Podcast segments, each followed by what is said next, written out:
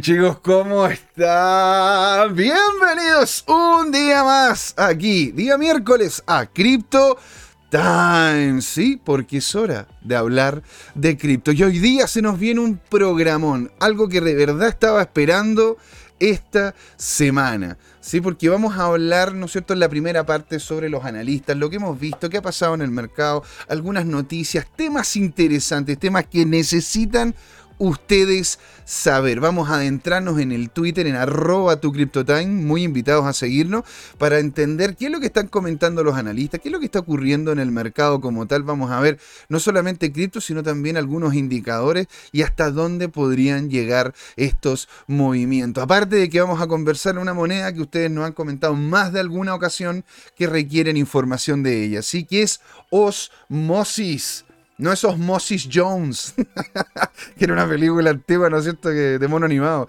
Es un DEX de lo que es la red de Cosmos. ¿sí? Ahora por lo mismo es importante dar cuenta de lo bueno y lo malo que tiene esto, ¿no es cierto? Las vinculaciones con monedas que han caído y también la situación puntual del DEX y eh, posiblemente las proyecciones que podría llegar a tener. Eso es la primera patita y la segunda, señoras y señores, vamos a conversar sobre los criptoemprendimientos, ¿sí? ¿Cómo poder tener un criptoemprendimiento? ¿Es necesario tener un equipo? ¿Qué tipo de equipo es necesario? Eso lo vamos a conversar con un product manager especializado en el mundo cripto, don Patricio Ibarra. Sí, señoras y señores, se nos viene con todo. Se nos viene buenísimo quieren saber cómo criptoemprender, quieren saber qué es lo que ocurre con Osmosis, qué es lo que nos va a decir don Jorge Gatica, ¿verdad? En nuestro Twitter, arroba tu CryptoTime. Eso y mucho más. A continuación, quédense con nosotros, pasémoslo bien, hablemos de cripto, porque es hora de hablar de cripto. Ahí nos vemos.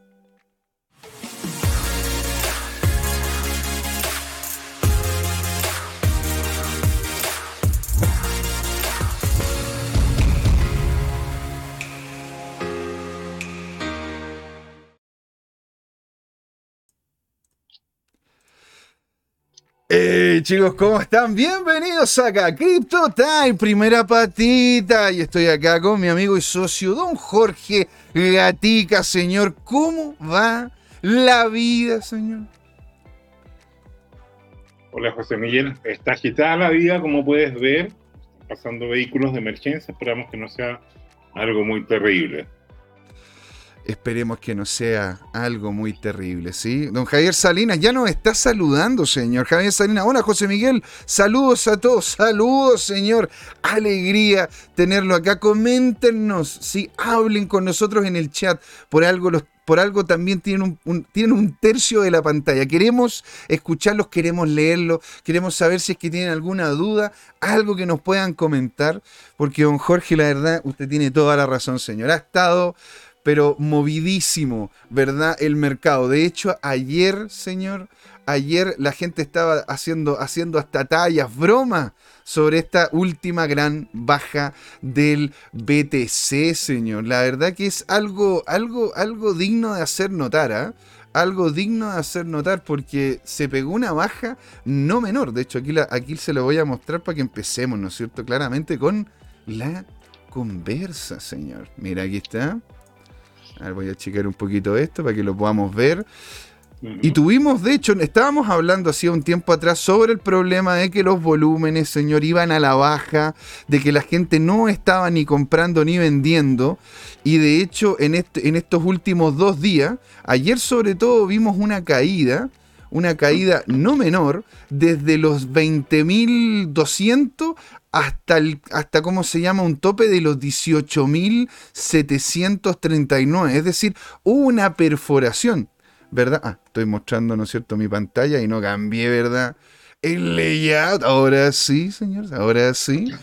Mira, Javier Soriano dice, ¿qué novedad está ocurriendo ahora? Que ahora, ahora que, no, ¿qué novedad está ocurriendo que ahora está repuntando? Es una muy buena pregunta, señor. Y de hecho, yo eso se lo quería preguntar a usted, pues, don Jorge porque vimos una, vimos que aquí se generó, generó ese Welch, ¿verdad? Que estábamos hablando el otro día, pero rompió la baja muy fuerte, volviendo cercano al rango de los 20.000.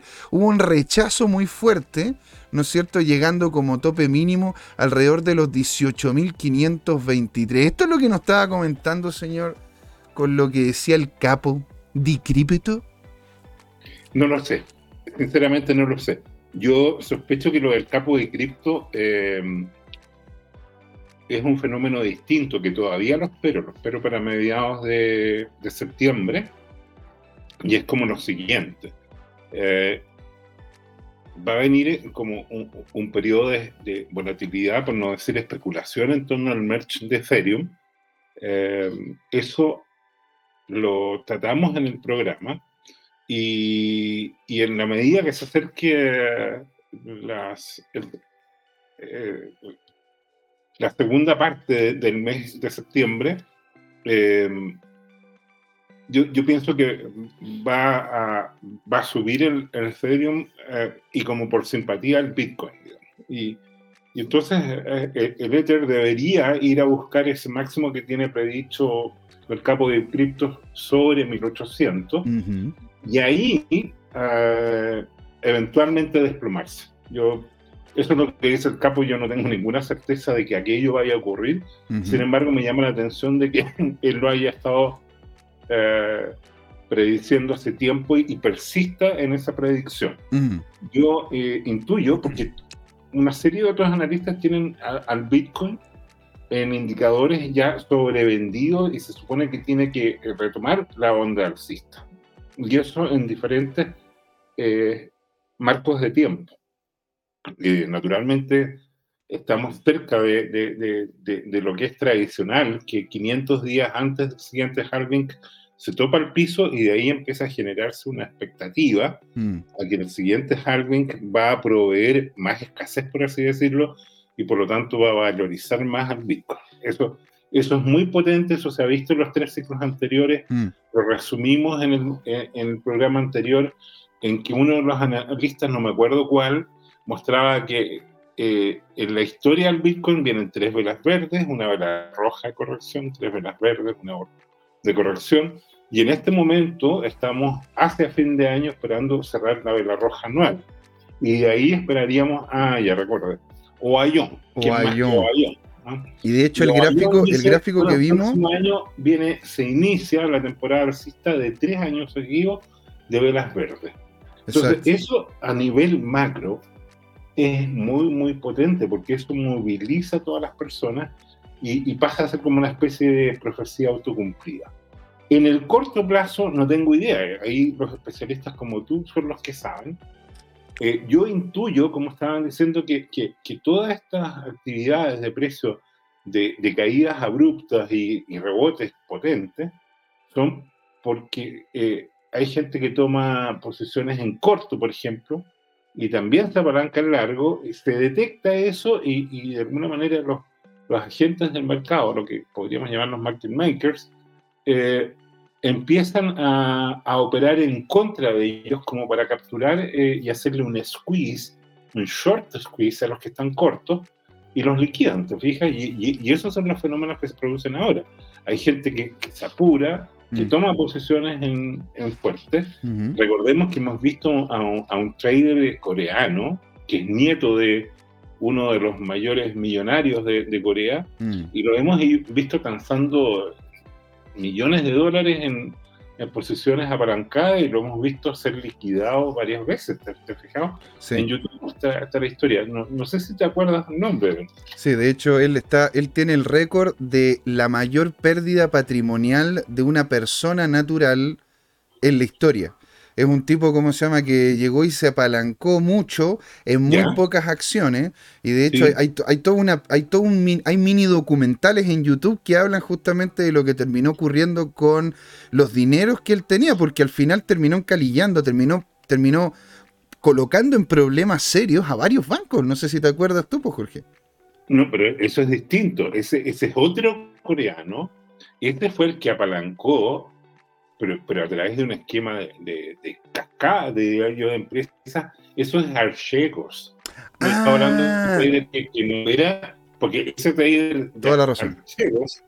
eh, era un personaje que, que, no sé, tenía un patrimonio de 5 mil, 10 mil eh, millones de dólares y llegó a apalancar y fue liquidado en el orden de 50 mil a 100 mil millones de dólares en las posiciones. Mm. Y eso fue lo que, eh, y coincidió más o menos con el tema de Evergrande y generó una gran corrección sistémica en el, pero eso fue antes del invierno cripto, perdón, del colapso cripto, del colapso mm. Terra Luna, de, de, todos temas. ¿no? Yo estoy hablando de un personaje que, que habitualmente pierde entre 1 y 5 millones por semana, más o menos. Ah, yo, yo estaba pensando en el otro. Mira, y aquí la señorita Isabel que ahora ya sabemos que se llama Isabel, ¿verdad? Cripto Cambio Latam. Hola, saludos a todos en sintonía y está esperando los 12 mil dólares. Imagínate, o sea, ¿tú crees cómo se que terminaríamos llegando a esos niveles de precio? O sea, bueno, si, si la economía mundial se desploma eh, a uno de los peores escenarios, no tengo duda que Bitcoin va a caer de los 12 mil y podría caer de los 10 mil tranquilamente. Pero, pero a esas alturas es, como el chiste de que cuando eh, eh, una vez le preguntaron al creador de la Torre Entel si podía haber un terremoto eh, en, Chile que votara la Torre Entel. Mira, sí, le dijo, puede haber un voto tan grande que vote la Torre Entel. Pero a esas alturas el terremoto va a haber dejado tal escoba que nadie se va a acordar de la Torre Entel. O sea, el desastre va a ser tan grande que, en realidad, mira, tu problema no va a ser un problema, van a haber problemas más grandes. Claro, eh, eh, y, si Bitcoin llega a caer de 12 mil dólares, la verdad es que a esa altura vamos a estar tan complicados que ni nos vamos a acordar. Es una forma de exagerar, ¿no? Sí, sí. Eh, de, Bitcoin. ¿Por, qué? Porque para que caiga Bitcoin un tercio más, ¿no? Eh, lo que tiene que pasar es que eh, caigan las acciones un tercio más. Y si caen las acciones, cae el fondo A por lo menos un tercio más de los 200 mil millones de dólares que tiene Chile, los ahorros de muchos chilenos, significa que quedarían 140 mil millones de dólares más o menos y desaparecería un tercio del patrimonio, fija, eh, ahorrado. Entonces, eso sería una, una eh, puede pasar, puede pasar. La verdad es que de hecho, lo tenemos eh, aquí la economía mundial hoy día está muy, muy em, golpeada. Eh, Europa está en un problema gigantesco con este brote de, de los precios de energía que reflejan algo bien, bien puntual y bien potente, y es que Rusia le cerró la llave de la energía, de principalmente gas natural, pero también los despachos de petróleo, y, Europa no tiene de dónde abastecerse de manera económica. Y, bueno, Rusia está recibiendo más ingresos que nunca. Es cierto que Europa y mm. Estados Unidos le pusieron muchas, muchas sanciones, pero, pero bueno, eso está enfriando a Europa y Europa era un continente muy rico que consumía muchos recursos y que hoy día está entrando en una espiral de devaluación gigante que va a golpear naturalmente a todo el resto del planeta, porque si los europeos no tienen dinero, ¿quién nos va a comprar una parte importante del cobre, de la cereza, de la madera, de, todos los elementos que exporta Chile, China y todo lo demás? Y, es importante entender que hoy día la economía que está menos globalizada que antes, pero sigue estando globalizada, en el sentido que uno produce para mercados externos. Entonces, el, problema de fondo es que, es que estamos en, en una perspectiva bajista y no aparece algo que mejore. Y la solución mm, de las autoridades mundiales es, es, peor. La semana pasada, perdón, en la sesión pasada, el lunes, mostramos este, esta caricatura de Galina Saige, de, de mm. un barquito que estaba eh, imprimiendo un mar de billetes. Y, bueno, en Estados Unidos se pasó un proyecto de ley que para combatir los efectos de la inflación eh, generaba 750 mil millones de, dólares disponibles, que no tengo claro exactamente si corresponden a, a deuda del gobierno federal, que es mi primera prioridad, o una autorización de emisión extra de, de, la FED. parece que es del gobierno federal. O sea, se sigue emitiendo deuda y para neutralizar esa deuda el Banco Central de Estados Unidos, que es la, la Fed, tiene que emitir más billetes. Entonces, imagínate, o sea, en el fondo, para simplificar el tema, se está combatiendo fuego con fuego. Hay un incendio y le están tirando más benzina.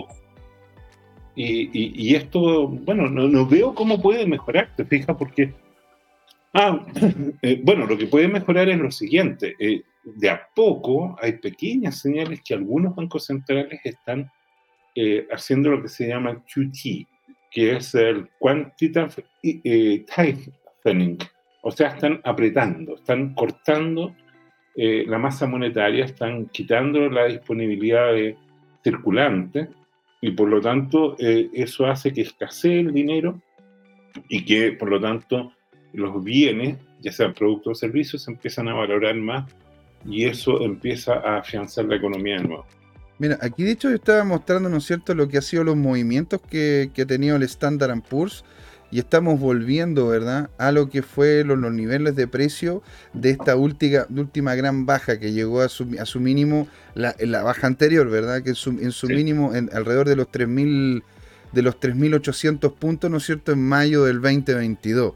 Es decir, tuvimos un aumento nada menor hasta cerca de los 4.300, 4.350 para volver, ¿verdad?, a los niveles anteriores que, que, vimos, que vimos en mayo, después de esa gran primera baja, donde después tuvimos una segunda, una segunda onda de Elliot. Y lo que nos comenta, ¿no es cierto?, Isabel acá en el chat, que también, de hecho te lo quería preguntar porque ella dice, bueno, que ella, que ella es parte de un equipo bien grande en Latinoamérica, pero recomienda no operar mañana por el contexto geopolítico. ¿Qué es lo que tenemos mañana, Jorge, que realmente podría terminar afectando de, fuerte manera, ¿no es cierto?, lo que, lo que, está lo que podría ocurrir con el precio de las cripto. No lo sé. ¿Tú lo sabes? Bueno, mañana, mira, si, quieres, ¿cómo se llama, Isabel? Nos podrías conectar, nos podrías conectar en específico, porque yo tengo como 5 o 6, tengo como 5 o 6 ideas, ¿no es cierto?, de lo que en definitiva terminaría siendo lo, lo que va a pasar geopolíticamente, ¿verdad? Mañana. Pero inicialmente es, eh, tiene mucho, tiene mucho que ver con, ah, tiene mucho que ver, ¿no es cierto?, con lo que está pasando en China, lo que está pasando también eh, en Europa y, ¿cómo se llama?, lo que ocurre con algunos, algunas legislaciones que están empezando a salir, ¿verdad?, en Estados, en Estados Unidos. Podríamos entrar en detalle, dependiendo, Isabel, qué es lo que dices tú, ¿no es cierto?, que podría llegar y ser gravitante, según lo que dice, porque si no acá nos podríamos echar toda la primera parte hablando de lo que mañana va a terminar ocurriendo geopolíticamente. Ahora, yo quiero, yo quiero volver un poquito a los gráficos acá, Jorge. No sé si lo estás viendo tú, estamos compartiendo pantalla. Sí, lo estoy viendo acá. Cómo, cómo esta gran baja que vimos, ¿verdad? Tanto en el Standard Poor's, esta baja incluso mayor, ¿no es cierto? Que vimos en el Dow Jones. Y cómo es que también se ha ido recuperando el Nasdaq. Ahora, esta, esta gran baja que tuvo, ¿no es cierto?, en este último momento, fue lo que terminó afectando también en esta última baja al precio del Bitcoin. ¿sí? Tú dices que esto estará vinculado con el tema de la deuda que se quiere emitir de Estados Unidos, o en definitiva es por. Porque, a ver, no han salido buenos indicativos de, em, de. ¿Cómo se llama?, de empleabilidad en Estados Unidos. No han salido buenos indicativos de valores de vivienda o compras de vivienda. ¿verdad? Ah, la, gente, la gente ahora, con la subida de tasa, está empezando a ahorrar, por lo tanto es muy posible de que veamos un freno al consumo, cuando en su momento, ¿no es cierto?, lo que más se quería incentivar era el consumo, porque estábamos todos encerrados y, quería que las, y las empresas querían seguir funcionando. Ahora, tú dices, ¿no es cierto?, de que estos indicativos terminan, terminaron afectando al Standard Poor's. Tú dices que los indicativos negativos de Estados Unidos que no han, entregado estos últimos días terminó tirando para abajo las proyecciones de precio. Eh, lo que yo digo, mirado globalmente, es que todos los mercados hace rato están en un canal bajista y no ha aparecido algo que pueda romper esa tendencia.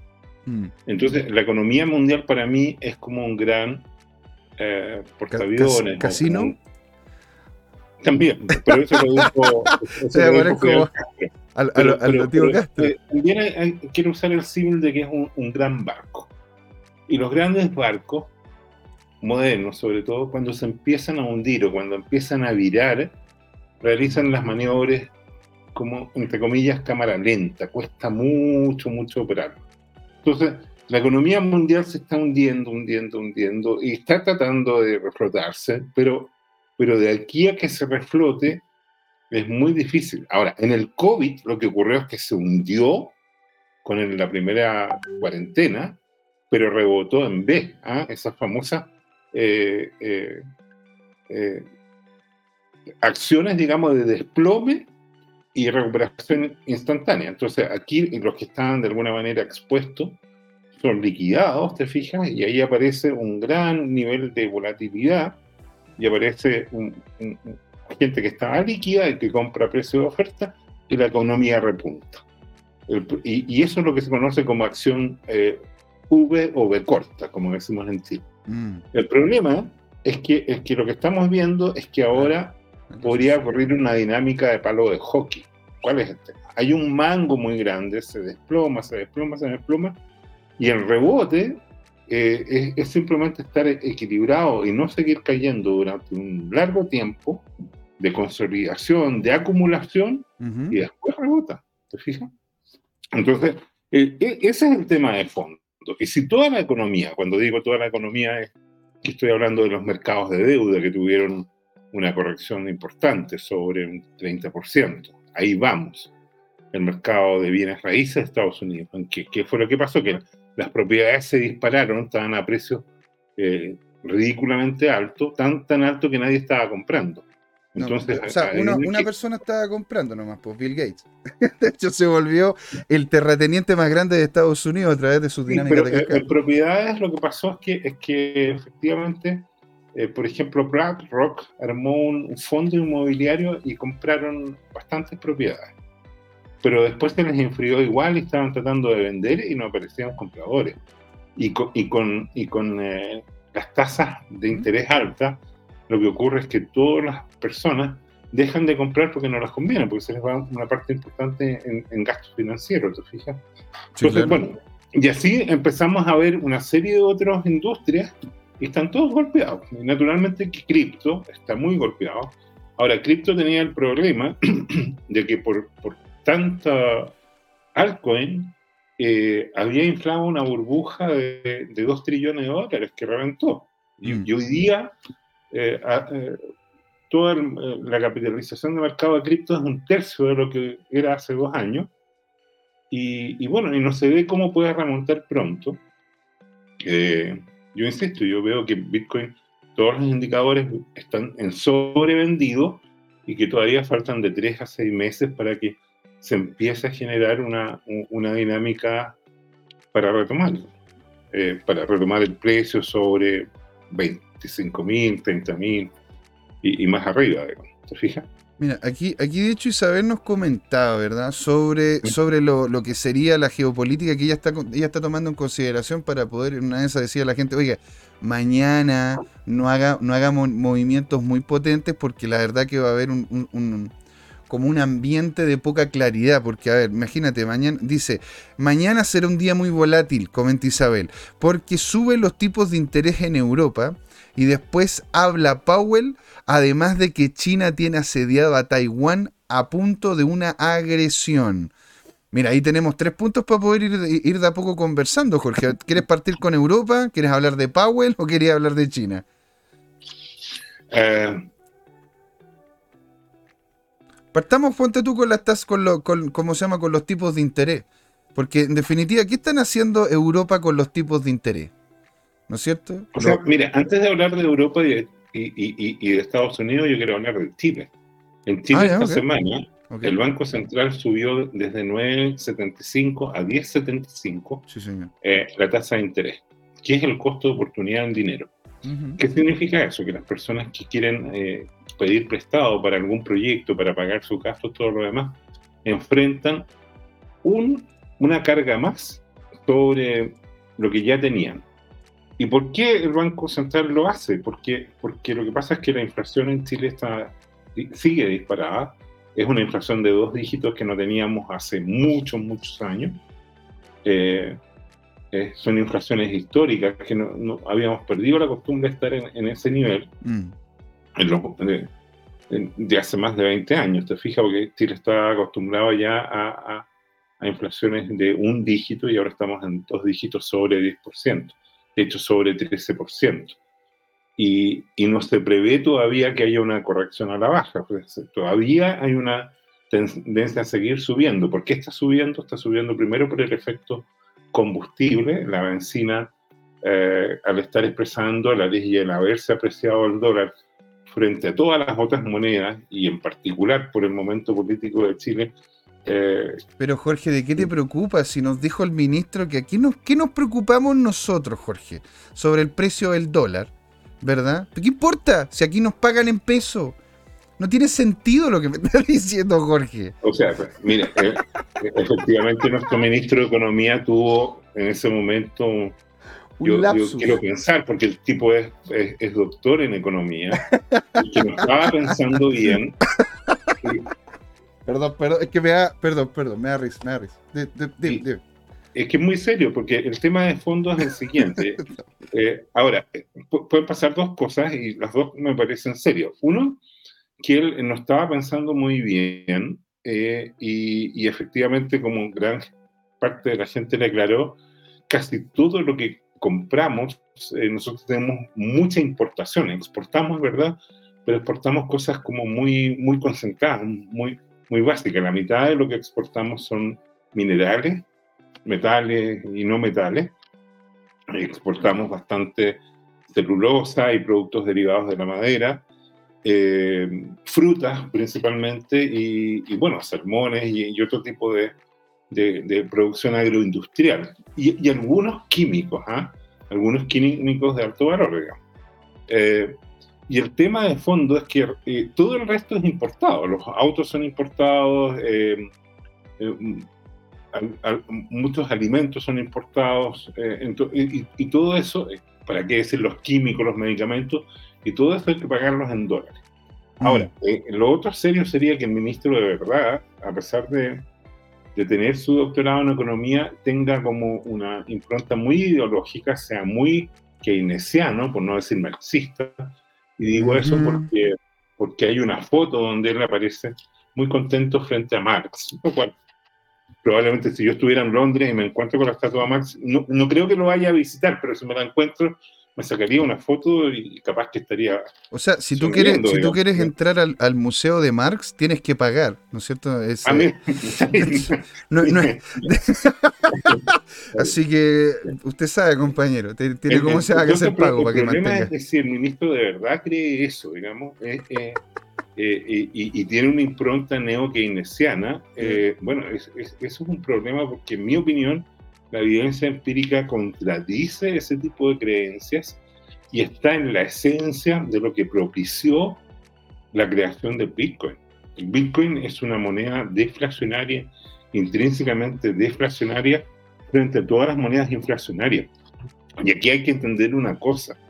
Tarde o temprano, y cuando digo tarde o temprano puede ser en 10 años, o en 100 años, o en 200 años, pero todas las monedas fiduciarias como siguen imprimiendo y, aumentan su abundancia, aumentan la impresión, entonces terminan su devaluación cercana a cero. Mm. Eso pasó con la moneda de Portugal, de España, de Países Bajos. Y las, primeras, las primeras monedas que salieron en el mundo, pues Jorge, ponte tú, la moneda china, la moneda china, que fue una de las primeras monedas fiduciarias, ¿verdad? Porque venían directamente del fisco. El, lo que hacían ellos, lo que hacían, ¿cómo se llama? Lo que terminó ocurriendo es que pasó exactamente eso. Se terminó yendo a cero. Los chinos que inventaron la moneda fueron los primeros en abusar de ella. ¿Te das cuenta? Entonces, eh, dime, dime. Y es interesante de lo que dice por, por, cómo abusaron los romanos. A mí me encanta esa historia. Tú que eres profesor de historia del dinero, si quieres contarnos cómo abusaron. Los romanos, ¿cómo abusaron de las monedas? Bueno, lo, primero que hicieron, ¿no es cierto?, es que crear, crear, una moneda que era a la par con su valor intrínseco, ¿sí? teníamos, ¿no es cierto?, la moneda, porque se llamaban el denario. Tenías el denario, el denario de oro, el denario de plata y el denario de cobre, ¿verdad? La cosa es de que el problema es que cada vez empezaron a, al igual como lo hicieron los políticos de forma consistente también acá en Chile, empezaron de a poco a entregar en esa moneda un valor menor del intrínseco que tenía, pero te obligaba como Estado a seguir valorándola como tal. Es decir, al final era una moneda que en un principio era una moneda de oro, era un denario de oro, ¿verdad?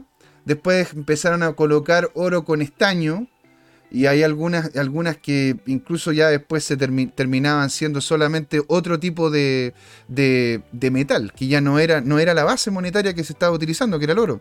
¿Te das cuenta? Aparte de los problemas que tenía de, la, de los cortes, porque tú tenías una moneda, ¿verdad?, que era de oro, y lo que hacías era que le podías ir cortando, ¿verdad?, lo, lo, el, el borde de la moneda. Lo ibas cortando, cortando, cortando y ibais sacando pedacitos de oro a cada una de esas monedas al punto tal donde podíais hacer otra, otra moneda. ¿Te das cuenta?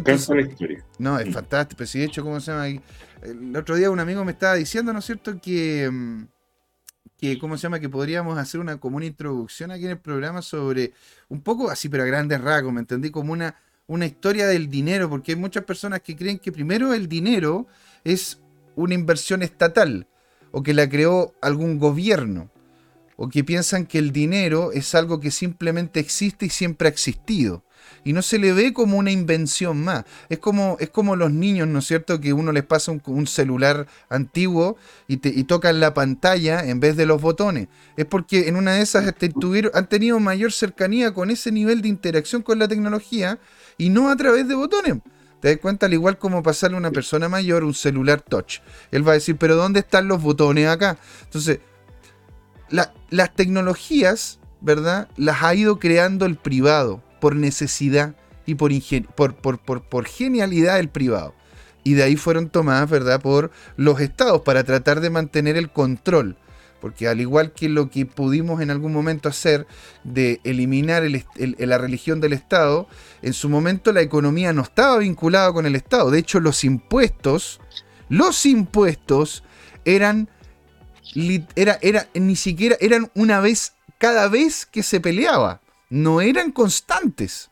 No tenían nada que ver con una constancia. El impuesto como tal se le veía, ¿no es cierto?, como, una, como una dinámica de vasallazgo, en el cual uno le tenía que hacer pago a esta entidad, a este ente que era mucho más grande, que era el rey, el, Estado, lo que sea. Sí, pero en casos puntuales, y los que pagaban eran justamente los varones o los condes, los duques, no pagaba el pueblo. ¿Te das cuenta? Y eso terminó tergiversándose con la idea de que claramente si tenías un estado más grande o un estado más, más, más subvencionado, tenías claramente mayores beneficios, lo cual es completamente mentira. Aquí un Javier Salinas nos dice, y Chile también ha cambiado varias veces de moneda. Así es, pues señor, hemos tenido una serie de monedas. ¿Y, por qué hemos tenido una serie de monedas? Porque... Tú eres muy jovencito, pero yo presencié efectivamente el cambio de escudo a pesos chilenos. Así es, Y, fue producto de una hiperinflación. La, hiperinflación es la que, por lo general, mata las monedas, porque eh, empiezan a aparecer muchos, muchos ceros. Hay casos extremos muy, muy significativos. Está primero el caso del marco alemán de la década de los 20, en el siglo XX, de, en 1920 a 1923, 24 se gatilló un fenómeno de hiperinflación, lo que se conoció como la Weimarización, durante la República de Weimar, en el cual se imprimía, imprimía eh, billetes y, y, habían, qué sé yo, para comprarte una hogaza de pan tenías que girar 50 mil millones de marcos alemanes, ¿te fijas? Y, y después viene Zimbabue, te diría yo, los fenómenos. Está, si recuerdo bien, Hungría, pero, pero eso fue como entre los 70 y 80. Mira, esto es lo que vale, esto, este es el gráfico en donde sale, ¿no es cierto?, el efecto de la inflación en el marco alemán en relación al valor del oro. O sea, ustedes literalmente en su momento máximo del, del valor del marco podían comprar más fácil una casa, si es que tenían la plata, ¿no es cierto? En oro sobre todo, comprar una casa antes de comprar una, una comida para, poder pasar el día. Sí, bueno, eh, efectivamente esos son fenómenos que, que, ocurren eh, durante estos periodos de, de hiperinflación. Mira, eh, Mira, aquí don, Javier Salinas nos dice, ahora proporcionalmente los de menores ingresos pagan mayor porcentaje de su renta en impuestos. Exactamente. Lo que ocurre es que, a ver, hay una progresión natural, y esto es el dato, señoras y señores, esto no es ningún tipo de ideología vinculada.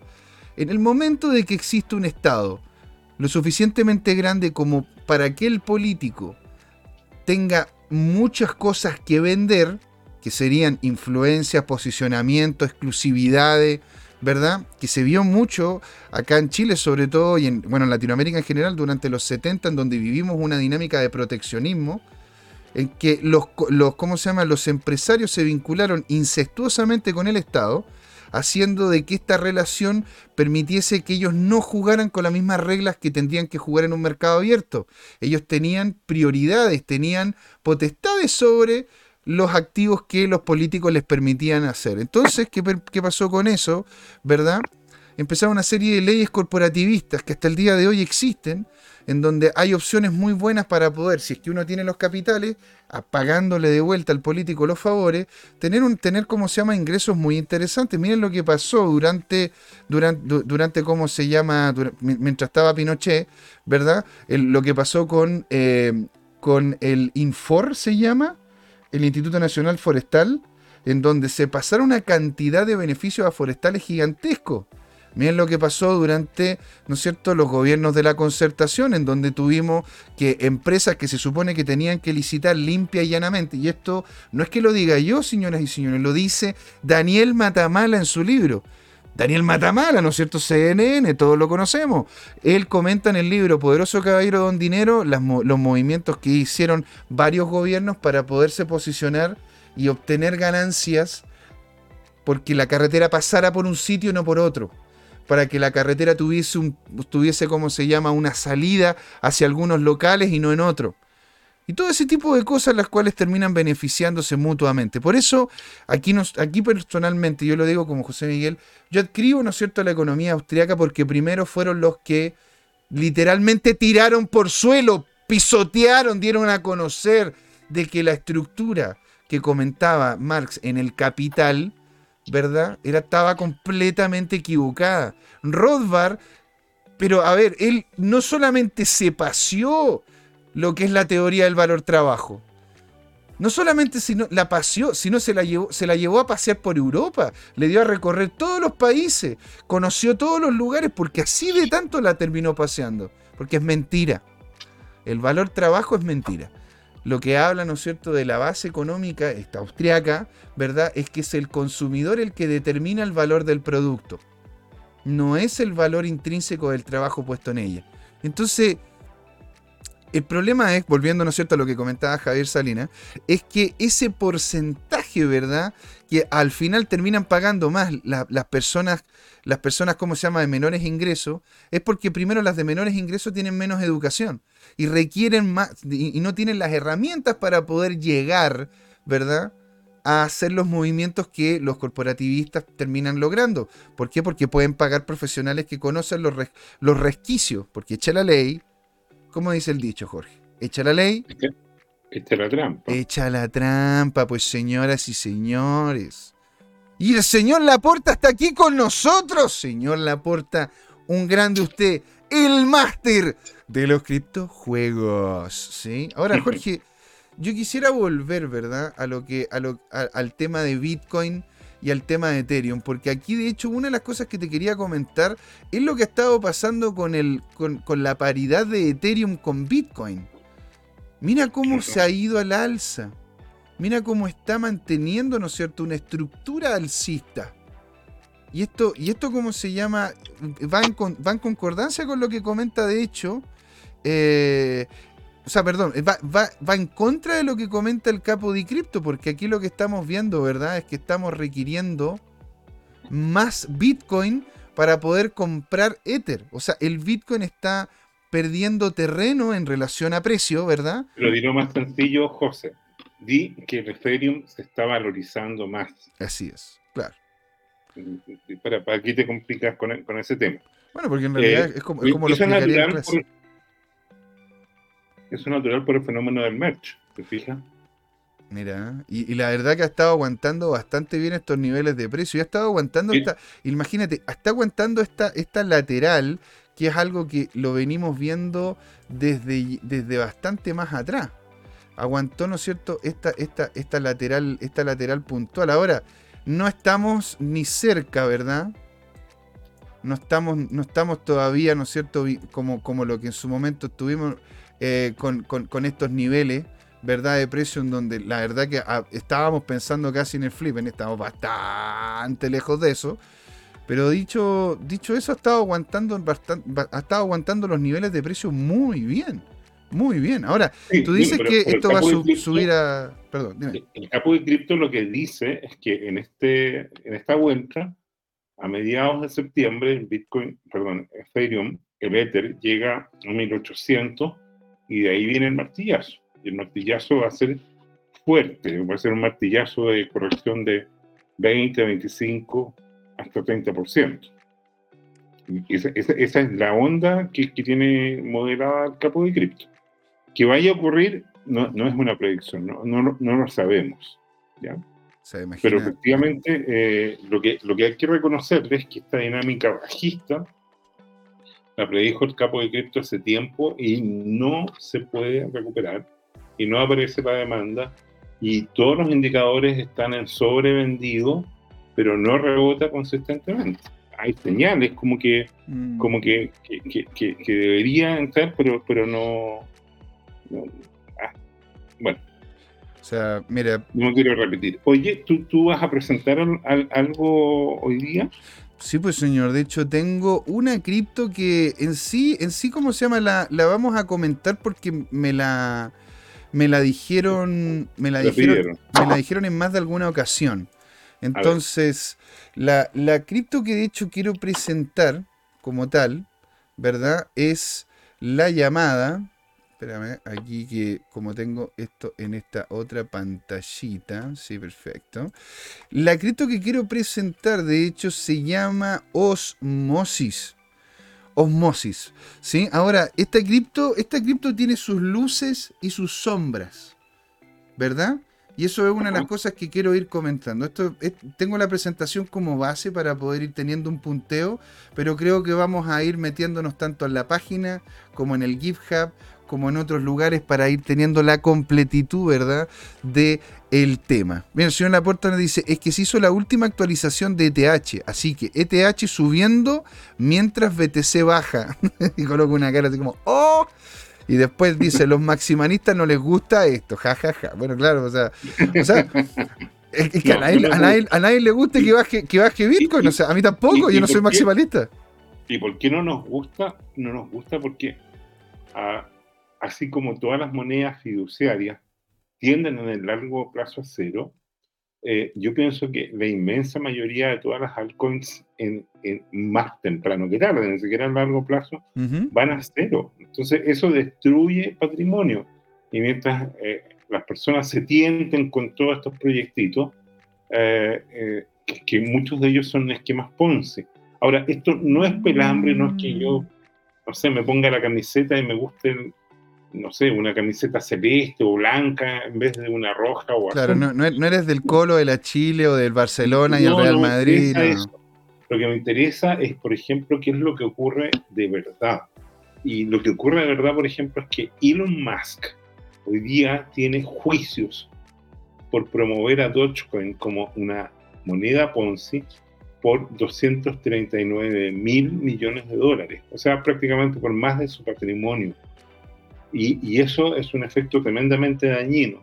Y si mm. se logra demostrar en tribunales de justicia que hay una probabilidad de que ello ocurra, eso va a destruir su fortuna personal, pero también va a generar ondas de choque en Tesla, en SpaceX, en una serie de, elementos de la industria. ¿Se fija? Bueno, si te gusta jugar con. Están generando valor. Si te gusta jugar con fuego, después, después no vengamos llorando, ¿verdad?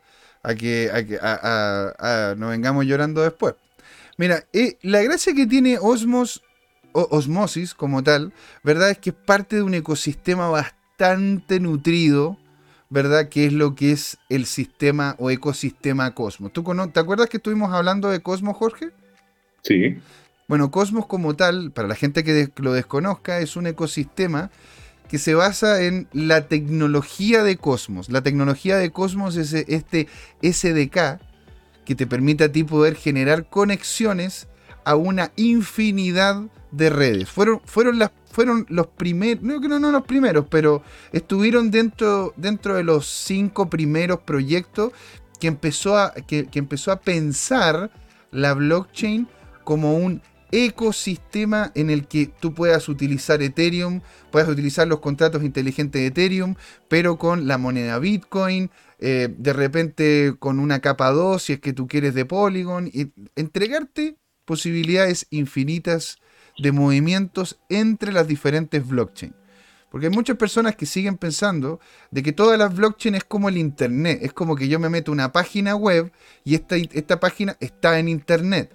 Y si yo me meto a otra página, también están todas en Internet. Y lo que ocurre es que cada una de estas blockchains tiene su propia red. Una blockchain es una red, ¿sí? Que es cerrada, la cual tú puedes hacer conexiones por medio de lo que se llaman puentes. ¿Por qué, lo, ¿Por qué estoy viendo esto en detalle? Porque de hecho muchas de las preguntas sobre osmosis venían desde, esa, línea, Jorge. ¿Te das cuenta? venían de la línea de que, pero por, qué debería yo por qué debería yo meterme en tema de Cosmos o por qué me debería interesar, por poner un ejemplo, este DeFi? Es porque, te permite a ti, a ti, al estar dentro del ecosistema Cosmos, hacer uso de una infinidad de otras monedas. Al igual como después estuvimos viendo que ocurrió con eh, Polkadot, que teníamos el, el RAP, ¿verdad? ¿Te acuerdas de que estuvimos hablando del WBTC, del WETH?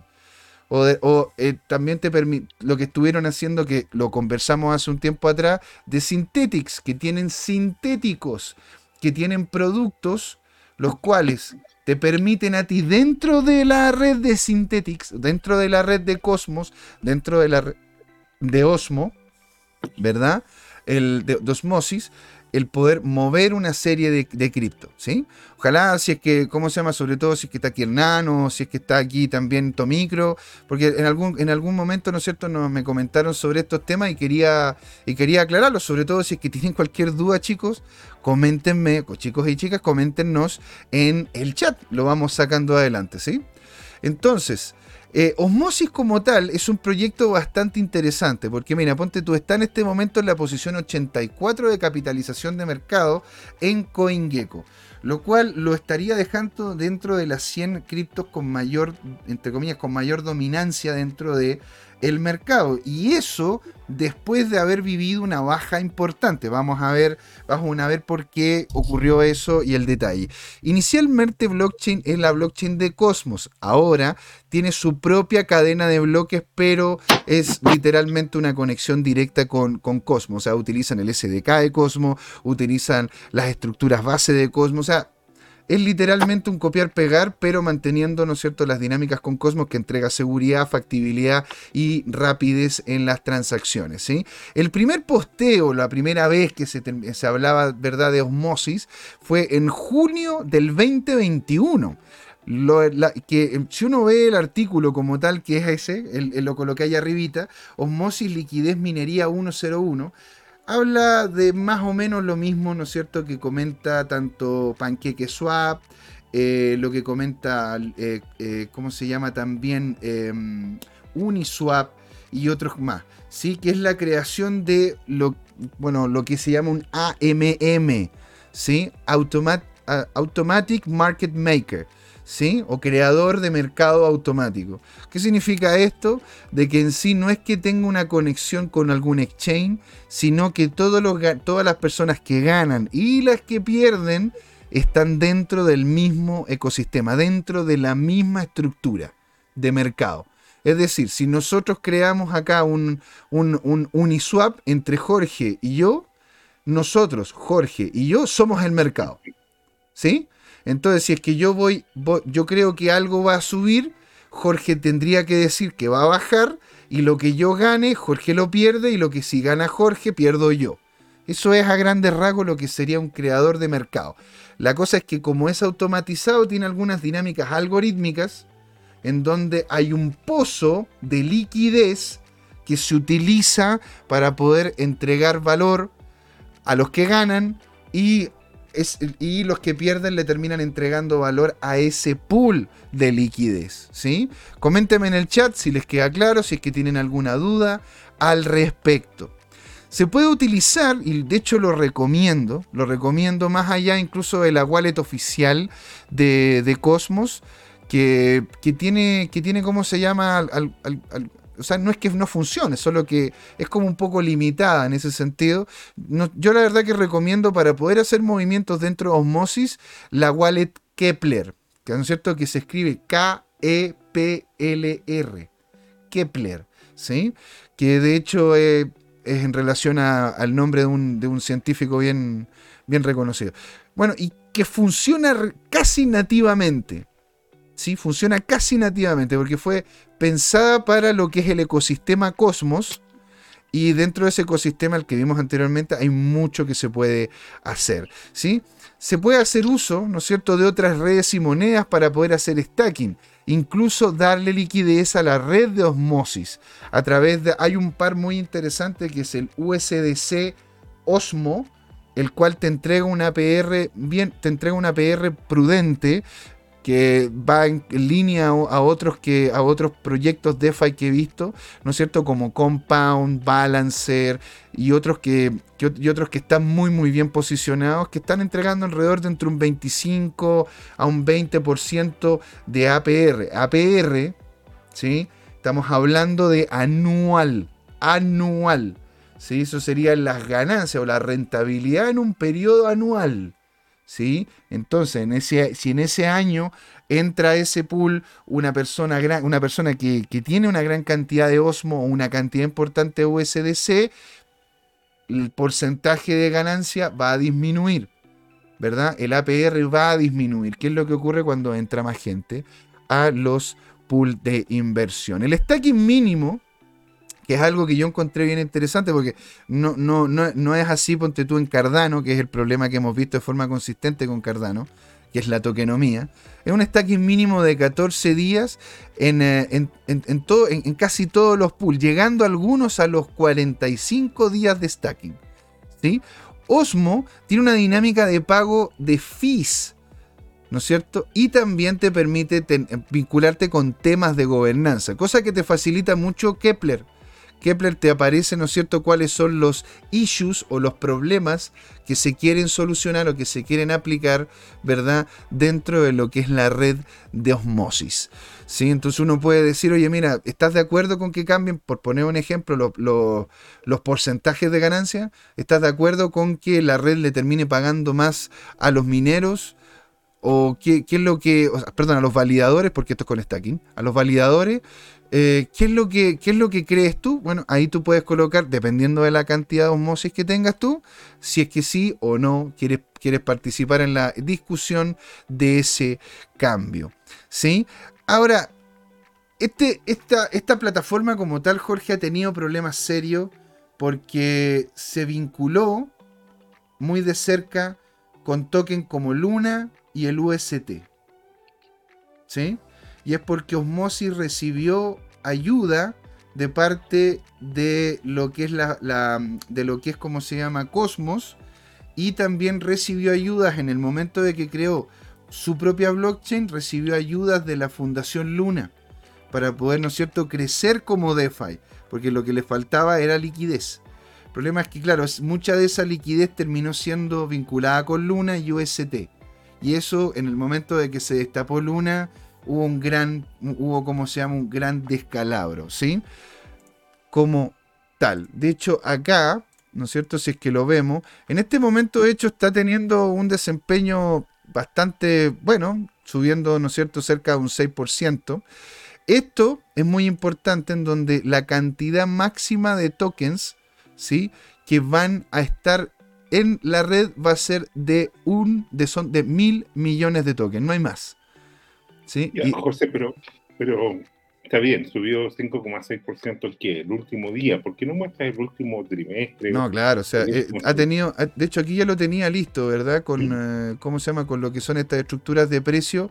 Y ahora, esto no es porque la estemos recomendando, ¿sí? Hay algunas, las cripto que, las cripto que realmente encuentre yo, de que sean cripto que tengan un gran futuro, se los voy a decir aquí de, aquí de frente. Y, es mi opinión referente a la información que tengo.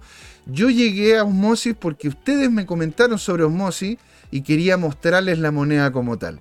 ¿sí? Ahora, esto fue, esto fue el descalabro después de Luna y de la baja cripto. Aquí, esto, esto es lo que nosotros estamos viendo, ¿verdad? En, eh, dame un segundo, 24 horas máximo. Este sería la estructura de precio que ha vivido, ¿verdad? El eh, Osmosis. Es decir, que ha tenido, ah, tuvo una baja, una baja brutal. Brutal. Y esta, y esta baja brutal fue vinculada con Luna y con USDT. Ahora, esto les entrega también, y es muy interesante, una, una base para poder hacer evaluaciones de las DeFi en la cual se están metiendo ustedes. Vean cuáles son las vinculaciones que, que tienen esas DeFi. ¿Cuáles son, los, ¿Cuáles son las empresas, los fondos de inversión que les entregan mayor liquidez a estas, a estas redes? ¿Sí? Mira, aquí, aquí estamos con Tomicro, señor. ¿Cómo va? Aquí, de hecho, estamos hablando, señor, de osmosis.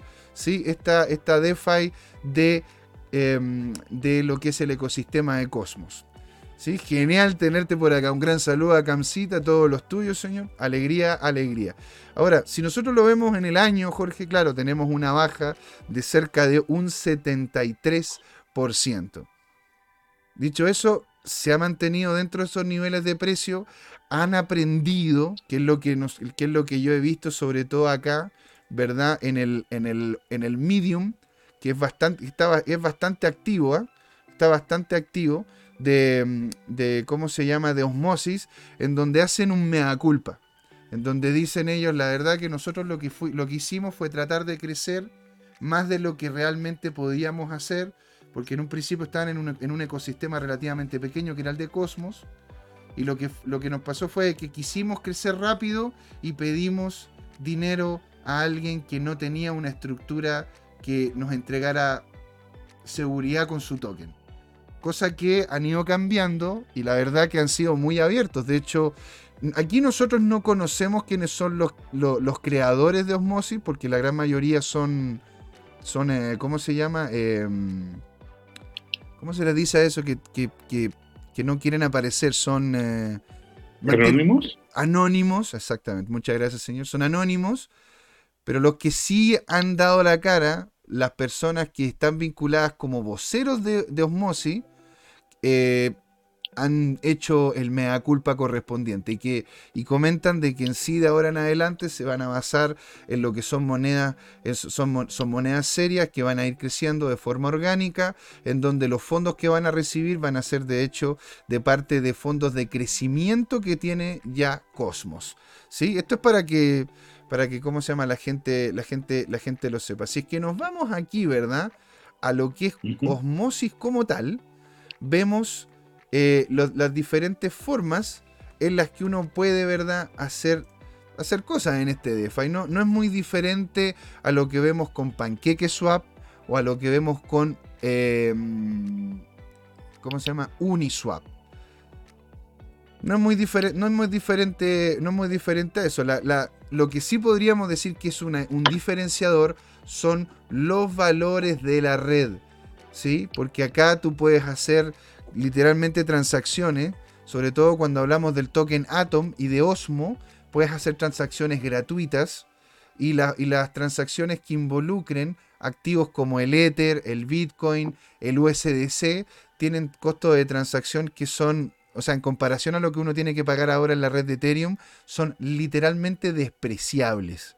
O sea, es, es un pelo de la cola, ¿sí?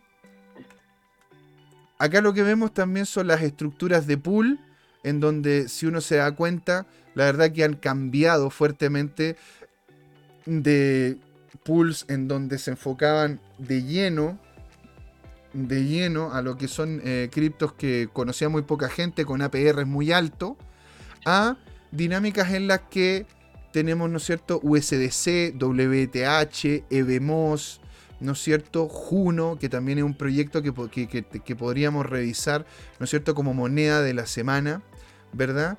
Y bueno, lo que sería Atom y Osmo, teniendo, ¿no es cierto?, APRs que son relativa, relativamente cercanos a los que vemos en proyectos como Balancer, como Compound, que son proyectos, proyectos serios. ¿sí? En, eh, aquí uno puede llegar y ordenar claramente lo que serían cuáles son los activos y las dinámicas, ¿verdad? Que uno puede hacer de stacking, en donde uno le puede entregar USDC, ¿verdad? USDC a lo que es la red de Cosmos, o sea, perdón, a lo que es la red de Osmosis para que se puedan seguir vinculando otras personas. ¿sí? Les dejo entonces la información, les dejo entonces esa información, señoras y señores, y ya nos estamos yendo, ¿verdad? A lo que sería la segunda patita, siendo el cierre, señor, de esta primera parte. Así que eso fue lo que es la moneda de la semana. Estimado, Exactamente. Revísenla porque lo que he visto mucho tanto en los Twitter, tanto en las conversaciones, en los Medium, en los Reddit, es que literalmente dijeron la cagamos. no es que la cagamos, pero nos mandamos un condoro. En realidad no deberíamos habernos juntado con Luna y esto nos va a hacer crecer a futuro. Así que, señoras y señores, resolviendo la duda que tenían, eso fue osmosis. Don Jorge, nos vamos entonces a ir a la segunda patita de CryptoTime. ¿sí? Esto sigue. ¿Y saben por qué o no? ¿Por qué, Jorge, esto sigue? Porque es hora de hablar de criptos. Así es, señor. Ahí nos vemos, ¿eh? Pero en un y de Bitcoin, que es el único original. Ah, bueno, ahí lo vamos a conversar en la segunda sesión. La porta, Don Tomicro, Don... Toda la gente. Ahí nos vemos. Hola amigas y amigos, en este intermedio les queríamos recordar que esta comunidad CryptoTime la hacemos todos. Así que siempre invitados a nuestros canales de difusión en Twitch, Twitter, YouTube, LinkedIn y Facebook. Búsquenos como CryptoTime, con i latina, así, latinos como nosotros. Los esperamos para intercambiar información, hacer nuevos amigos y conexiones en este hermoso mundo del blockchain y las tecnologías descentralizadas. Suscríbanse para estar conectados y saber sobre nuevos episodios. Un gran saludo de Jorge Gatique y José Miguel. Ahí nos vemos. Hey chicos, ¿cómo están? Bienvenidos a la segunda patita de Crypto Time.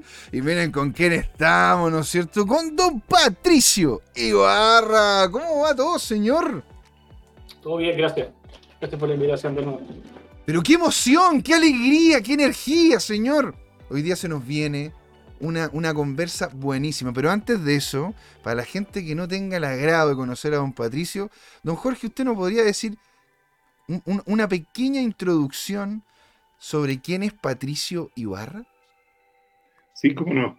Uh, Patricio Ibarra tiene una larga trayectoria eh, de profesional, tanto en lo comercial como en lo técnico. Eh, él eh, estuvo varios años en la industria bancaria y fue gerente a, cargo tanto de aspectos comerciales y de marketing, posicionamiento, estrategia, eh, tanto en Chile como, en Estados Unidos. Y bueno, él también suma, y por eso nos interesó contactarlo, experiencia como product manager en, un par de desarrollos en la industria cripto o, o la industria digital DeFi, podríamos decir. Así que esa es la motivación que nos, nos, eh, nos hizo contactarlo e iniciar un ciclo de comentarios de, sobre lo que es el desarrollo de proyectos tecnológicos en general y de la función de Product Manager, que en, su opinión en, Chile no está apropiadamente cubierto. Pero hoy día nuestro tema central es otro. José Miguel. Claro.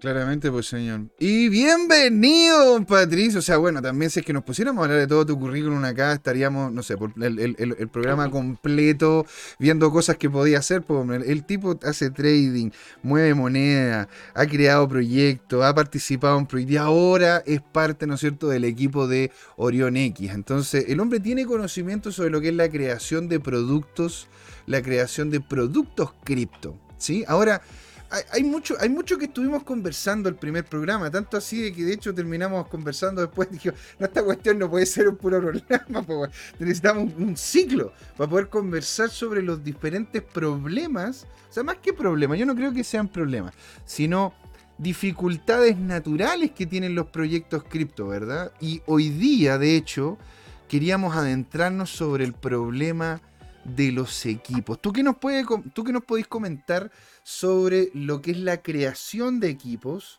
para poder, para poder desarrollar un proyecto, un producto cripto que tenga sentido y sea exitoso? Bueno, hartas cosas. Eh, un poco ahí para, para que me conozcan también un poco. Eh, sí, si bien yo estuve involucrado en la parte comercial por tanto tiempo, pero cuando entré en el mundo digital, como hace 10 años, eh, me fui por, por, este camino de Product Management, que es como un híbrido entre negocio y tecnología cuando hablamos de Product Management digital. Eh, y claro, ahí dentro de todo, de todo eso eh, trabajo muy de la mano. A mí, lo que me gusta dentro del Product Management, dentro de todas las cosas que se, hay que hacer, me gusta mucho el tema de la experiencia de usuario, es como lo, que más me gusta. pero sí, me tocó trabajar en banco como Product Management, liderando equipos de productos, cuentas que de crédito. Y los últimos años, los últimos dos años estuve en cripto afuera y ahora Orenex estoy como CPO eh, aquí apoyando a los muchachos para, para que Orenex sea el, el, top exchange de Latinoamérica. Eh, estamos armando ahí una visión que no, no, no, puedo decir mucho, pero, pero ese es como mi trabajo profesional con ellos, así que nada. En relación a los equipos, eh, bueno, cuando hablamos de productos digitales, eh, es muy importante el tema de, y bueno, ya partimos al tiro con, con, el término de producto, y ahí es, en donde un poco eh, empieza la conversación de cómo, cómo armamos un equipo para, hacer un producto. Hay, hay varios approaches acá, eh, y también depende mucho de la etapa en que nos encontramos. por ejemplo, si estamos hablando de, de algo súper early, súper inicial, donde estamos tratando de testear alguna idea, generando alguna hipótesis para, para hacer un MVP que le dicen algunos que es un, producto mínimo viable o, una versión beta. Ahí hay ciertas personas claves que desde mi, desde mi punto de vista son, son fundamentales para poder eh, llevar a cabo esa tarea inicial de validar la hipótesis y, y, construir un poco lo que sería la propuesta de valor, que después eh, debe, ser crecer un poco. pero ponte tú, ah. a ver, partamos, ¿no es cierto?, por las bases. Porque Tú para poder crear un proyecto, ¿verdad? Requieres una serie de profesionales. Lo primero tendrías que ver cómo es que uno define qué profesionales requeriría para poder crear un proyecto. Hay diferentes tipos de proyectos que requieren diferentes tipos de profesionales. ¿Qué tipos de proyectos has visto tú en cripto y cuáles son los profesionales que se requerirían? Porque en realidad de repente uno dice, yo quiero crear una estable o yo quiero crear una de esas un exchange o yo quiero crear otro tipo de producto. ¿Qué, qué, cantidad de productos hay? Y si es que el profesional que requiero yo tiene diferentes capacidades. Sí, bueno, evidentemente sí.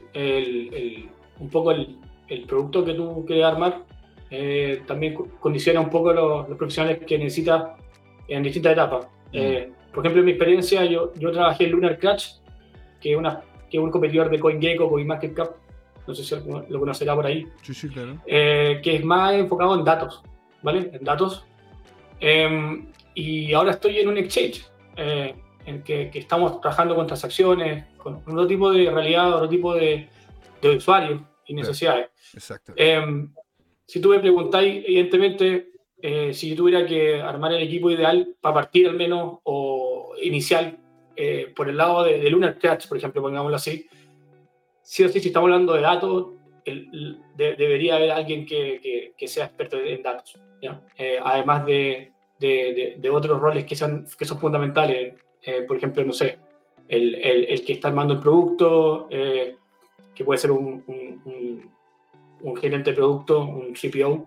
Em, y, y, luego tenéis también a, un rol también que, que puede ser, dependiendo del estado, puede ser más de venta o, o más de, si estamos hablando de cripto, es muy importante en las comunidades. Entonces, el branding para mí sería algo que no, nunca dejaría de lado. Sobre todo que todos sabemos que, que finalmente los proyectos que, que, muchos de nosotros estamos invirtiendo, eh, eh, de repente solo la marca hace todo. Y son proyectos que por detrás no tienen nada. Y lo hemos visto durante todo el, recorrido de cripto. Y bueno, las chitcoins son las famosas chitcoins son un ejemplo concreto de que podéis tener algún producto que en verdad no es nada, pero la marca lo es todo y las comunidades un poco van de la mano. Entonces, en resumen, siempre hay un grado, hay un especialista. Yo creo que dependiendo de la industria donde está involucrado, eh, el producto que quiera armar, pero sí hay ciertos roles en cripto que son fundamentales.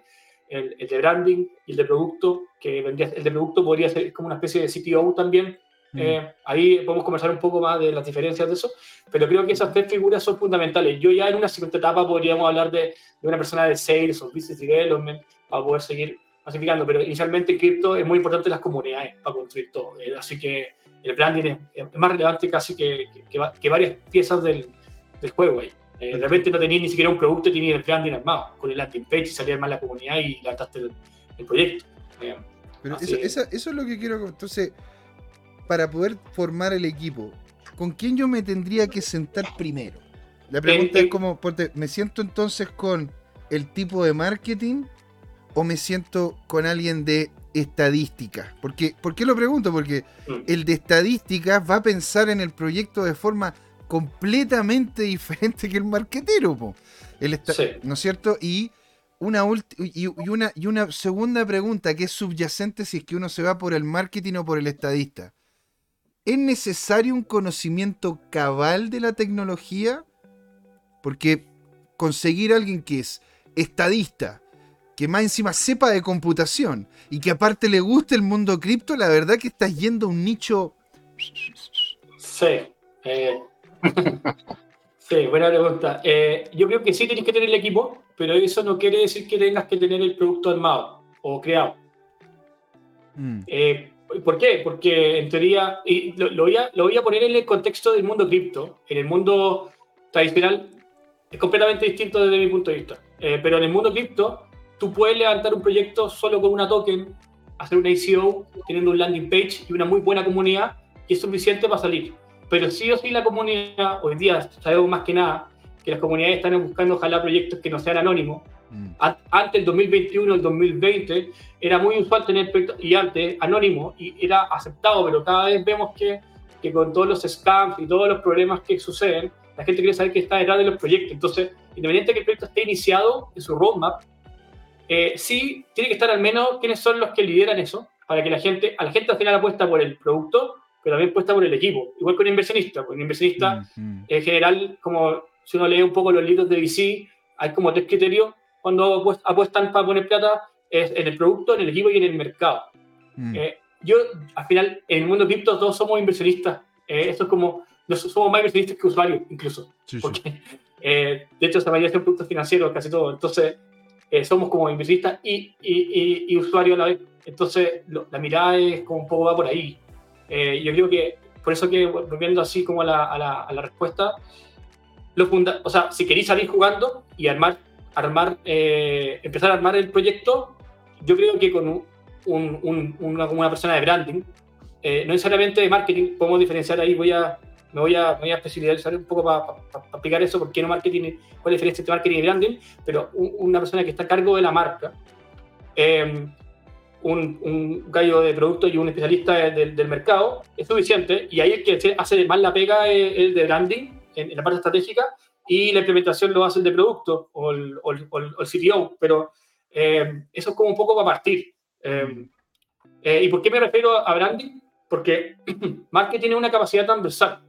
En realidad, eh, tú puedes hacer marketing, marketing desde marketing en verdad, si, que lo, si, que te, si te vais como a, al, al, a, las 4P, que es el mundo más tradicional, sacando todo lo que es la estrategia de, de, precio, de, de, producto, etcétera, y nos quedamos, hoy día la gente cuando relaciona marketing relaciona con la parte promocional, con la parte comunicacional y promocional. Mm. Y, y, la promoción en realidad es algo súper, eh, tú puedes hacer product marketing, puedes hacer brand marketing, puedes hacer growth marketing, tenéis como tres sabores dentro del marketing, y es simplemente un skill que tiene tu equipo. Por ejemplo, me estoy desviando un poco del tema, pero desde el, desde el punto de vista del producto, yo cuando hago marketing, eh, por ejemplo, yo lanzo un nuevo future y hago ciertas acciones de marketing para que el usuario haga engagement, para que se relacione con ese future y active el producto lo, lo empiece a utilizar. En cambio, el de branding hace marketing a nivel de awareness, hace conocimiento de la marca, hace campañas más globales para que la gente se, relacione y genere lealtad con la marca. Entonces, son distintos approaches. Por eso quería un poco dividir como la conversación con el marketing. Mm. Eh, volviendo a la, a inicial, es el de branding, para armar una buena estrategia de marca, eh, a empezar a armar las comunidades, a empezar a armar ese, ese script, ese storytelling, eh, esa estrategia, e, eso es fundamental. Al final, todos vamos por comunidad en cripto. Y teniendo a las buenas personas en el equipo también para poder darle el, el, peso, el peso técnico de, del compadre especialista en la industria, en el rubro que estamos metiéndonos, y también el de producto, que es el que te arma el producto, que puede ser un producto, un CTO, dependiendo de eh, lo que estamos buscando. Pero, mm. pero eso, esos gallos podrían entrar más posteriormente, eventualmente, a poner las manos en, en, el, en el, código, pongámoslo así. Eh, aparte del landing page, puedes salir con eso, con la marca, y es suficiente. En el mundo cripto, particularmente. Mm. El tradicional es completamente distinto. Bueno, claro, y, porque en realidad también nosotros como, como en el mundo cripto también es, es, es, otro tipo de mercado, ¿verdad? Como somos, mm. como somos, somos tanto los que consumimos como los que usamos, como los que invertimos, o sea, estamos todos bastante metidos. Y somos un ecosistema que si lo hablamos en número, es mucho menor, pero muchísimo menor a lo que ocurre en, el mundo agrícola, el mundo de los commodities, de los bonos, de las acciones. Ahora, posiblemente terminemos llegando a esos niveles de aquí a mediano plazo. Vuelvo a la pregunta que te quería, que, te hice. Entonces tú me dices, para, para seguir, ¿no es cierto?, como con, con, esa, con esa línea de pensamiento. Entonces, yo lo ideal es que si tengo un proyecto bit, un proyecto un proyecto cripto, ¿no es cierto?, en el cual yo quiero desarrollar, sea cual sea la cosa que quiero desarrollar, puede ser un exchange, una cripto estable, eh, una nueva cripto que tenga una solución X, X, Y o Z.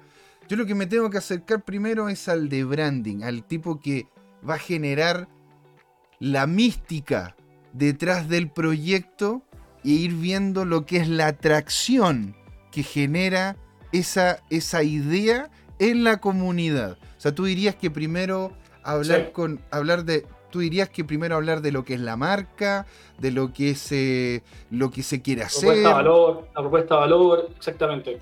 Y, eso, y eso sería interesante. Coméntanos qué es lo, cuál sería esa conversación que yo tendría con esta primera persona que quisiera involucrar en mi equipo. ¿Qué, qué es lo que yo tendría como emprendedor, como empresario, si que quiero hacer este proyecto, ¿qué es lo que tendría que hablar con el tipo de marketing?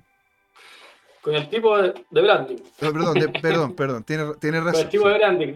Bueno, eh, tenemos. De branding, ¿eh? Voy a, voy ¿eh? No venga con. no. no, pero eh, un poco también para pa, pa, pa, demarcar las diferencias, porque son conceptos como de repente como muy ambiguos que, que la gente entiende cosas distintas y, y es bueno aclararlo como branding, awareness, creación de, de la marca en sí. Entonces, bueno, volviendo a la, a la pregunta, eh, hay, hay, una... ¿Qué, qué, qué le hablo, ¿Qué le digo a esa persona? Bueno, voy a ir como un paso atrás. Mm. primero tengo que encontrar a esa persona. eh, hay esta dificultad porque en el mundo cripto, el mundo cripto, sí, ando a buscar un, mira, si hay a buscar un brand manager, el mundo tradicional, por más que venga el mundo financiero, si estoy haciendo algo con, que lo más seguro es que sea algo financiero en el mundo cripto, eh, o algo relacionado con eso. Eh, eh, esa persona no, no todos sabemos, los, que, los que nos contó entender cómo funciona esta realidad eh, como paralelo, porque son dos realidades distintas. El mundo cripto tiene es completamente distinto, es una jerga distinta en el lenguaje, en los términos, en la cultura, en, en, en la forma en que los productos se tratan, en donde las tokens valen tanto como el producto, eh, tanto los promocionan tal cual como que fuera el producto, así, al mismo nivel. Y, para un gallo que viene de, una industria eh, financiera tradicional o incluso no financiera, eh, hacerlo eh, entrar a esto es un tema que le va a tomar tiempo. Mm. es como es como cuando te dicen no sé, es muy raro. Cuando te hacen, cuando te hacen la pega la inducción, ¿cómo poderle hacer una inducción a alguien que viene del branding pero financiero tradicional? En la misma forma en que lo haría si que yo quiero hacer un videojuego. O sea, por tú que por tú que tú tenés, que, que, tú eres diseñador de videojuegos, eh, José. Eh, y tú me decís, oye, Pato, eh, eh, hagamos un videojuego, yo sé hacer esto. Y yo digo, ya, ya, bacán, ¿cómo te ayudo?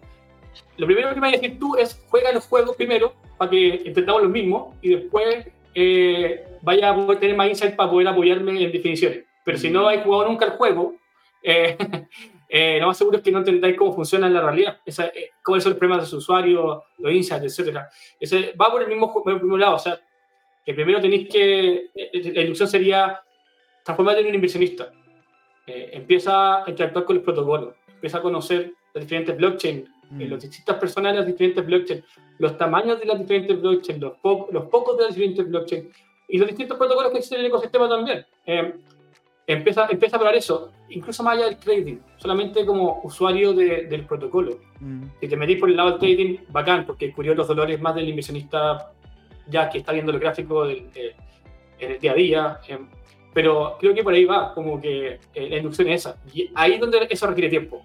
Eso requiere harto tiempo y también como en la interacción requiere plata y requiere estar dispuesto a, a, un poco a perder un poco o a, exponerse de alguna manera eh, ante eso. Eh, que, no, que no es así con un videojuego, porque en un videojuego tú no, tú no expones tu dinero eh, para, para, poder entender cómo jugar el juego, tú jugáis no. Em, entonces creo que hay ciertos matices que lo hacen distinto.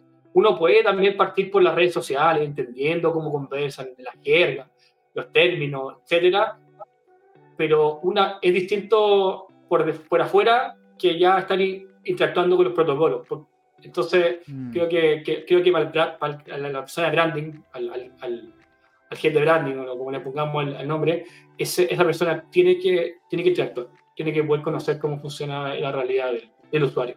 Sobre todo si es que en parte él va a estar determinando también el, quiénes son los usuarios que estamos atacando, los user personas que sean. Em, así que es por ahí partiría. Y creo que con todo aplica igual. También un poco, no podéis quedarte anexo un poco a. Eh, siendo parte del equipo como fundador o el equipo gerencial, te podéis quedar muy, muy anexo a, a, esa realidad, entender cómo, cómo el usuario interactúa con, con el ecosistema, con, con los productos, etc. Porque ponte tú, ah, no sé, Jorge, ¿tú tenías alguna consulta, alguna duda? Sí, yo, yo, yo quiero situar una especie de paraguas para para ir ubicando en qué contexto estamos hablando. Y es lo siguiente, mira. Uh, si hablamos del tema de emprendimiento, uh, muchas personas lo que hacen es formar un núcleo de tres, cuatro o cinco roles, seis máximo, te diría yo, roles clave, a los cuales muchas veces les dan nivel de cofundadores. Entonces, generalmente lo que uno observa es que hay un gerente general o CEO que es experto por lo general, en la industria donde se va a generar una nueva propuesta de valor, como decía Patricio. ¿ya? Y ese emprendimiento trae una persona que, que es un líder del equipo, que idealmente entiende del negocio donde van a participar, generalmente lleva asociado un desarrollador de negocio, gerente comercial, si es que tú, tú quieres que también nuevamente uno espera que tenga experiencia en, en la industria donde van a funcionar. Después aparece eh, un par de errores, podríamos decir eventualmente un CTO o tecnológico, que es clave, si es que el producto que se va a desarrollar es un software, y, la persona de marketing o branding eh, en este tema. Entonces, con esos cuatro roles claves, tú tienes eh, este tema. Si hay que formar comunidad, y ahí aparece la figura del community manager, y si se van a mover dineros importantes, entonces aparece el CFO, el Chief Financial Officer, o el gerente de finanzas, y muchas veces el gerente de administración y finanzas. Con ese equipo, que pueden ser cuatro a seis roles básicos, tú puedes armar un emprendimiento. Ahora, tu emprendimiento, en las últimas décadas, es cada vez más digital. por la desmaterialización que ha habido este tema. Pensemos que hay, hay una animación, un video en que eh, aparece un escritorio lleno de cosas de cámara eh, fotográfica, de eh, grabadora, de esto, lo de otro, de aquello, una serie de appliances o aparatos o dispositivos, y la verdad es que todos ellos se transformaron y se metieron en un solo hardware que es el celular, y ahora el celular yo aprieto un botón y tiene una, una, aplicación que permite transformar esta máquina de propósito general en una máquina de propósito particular que es una grabadora o una máquina que saca fotos o una máquina que filma ahora, etc.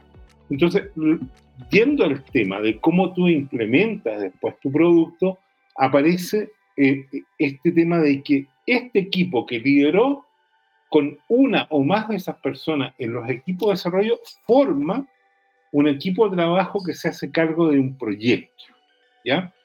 Y el tema del proyecto, lo que yo quiero abrir ahora es que te aparecen al menos dos extremos, para tenerlo claro, de organización del proyecto.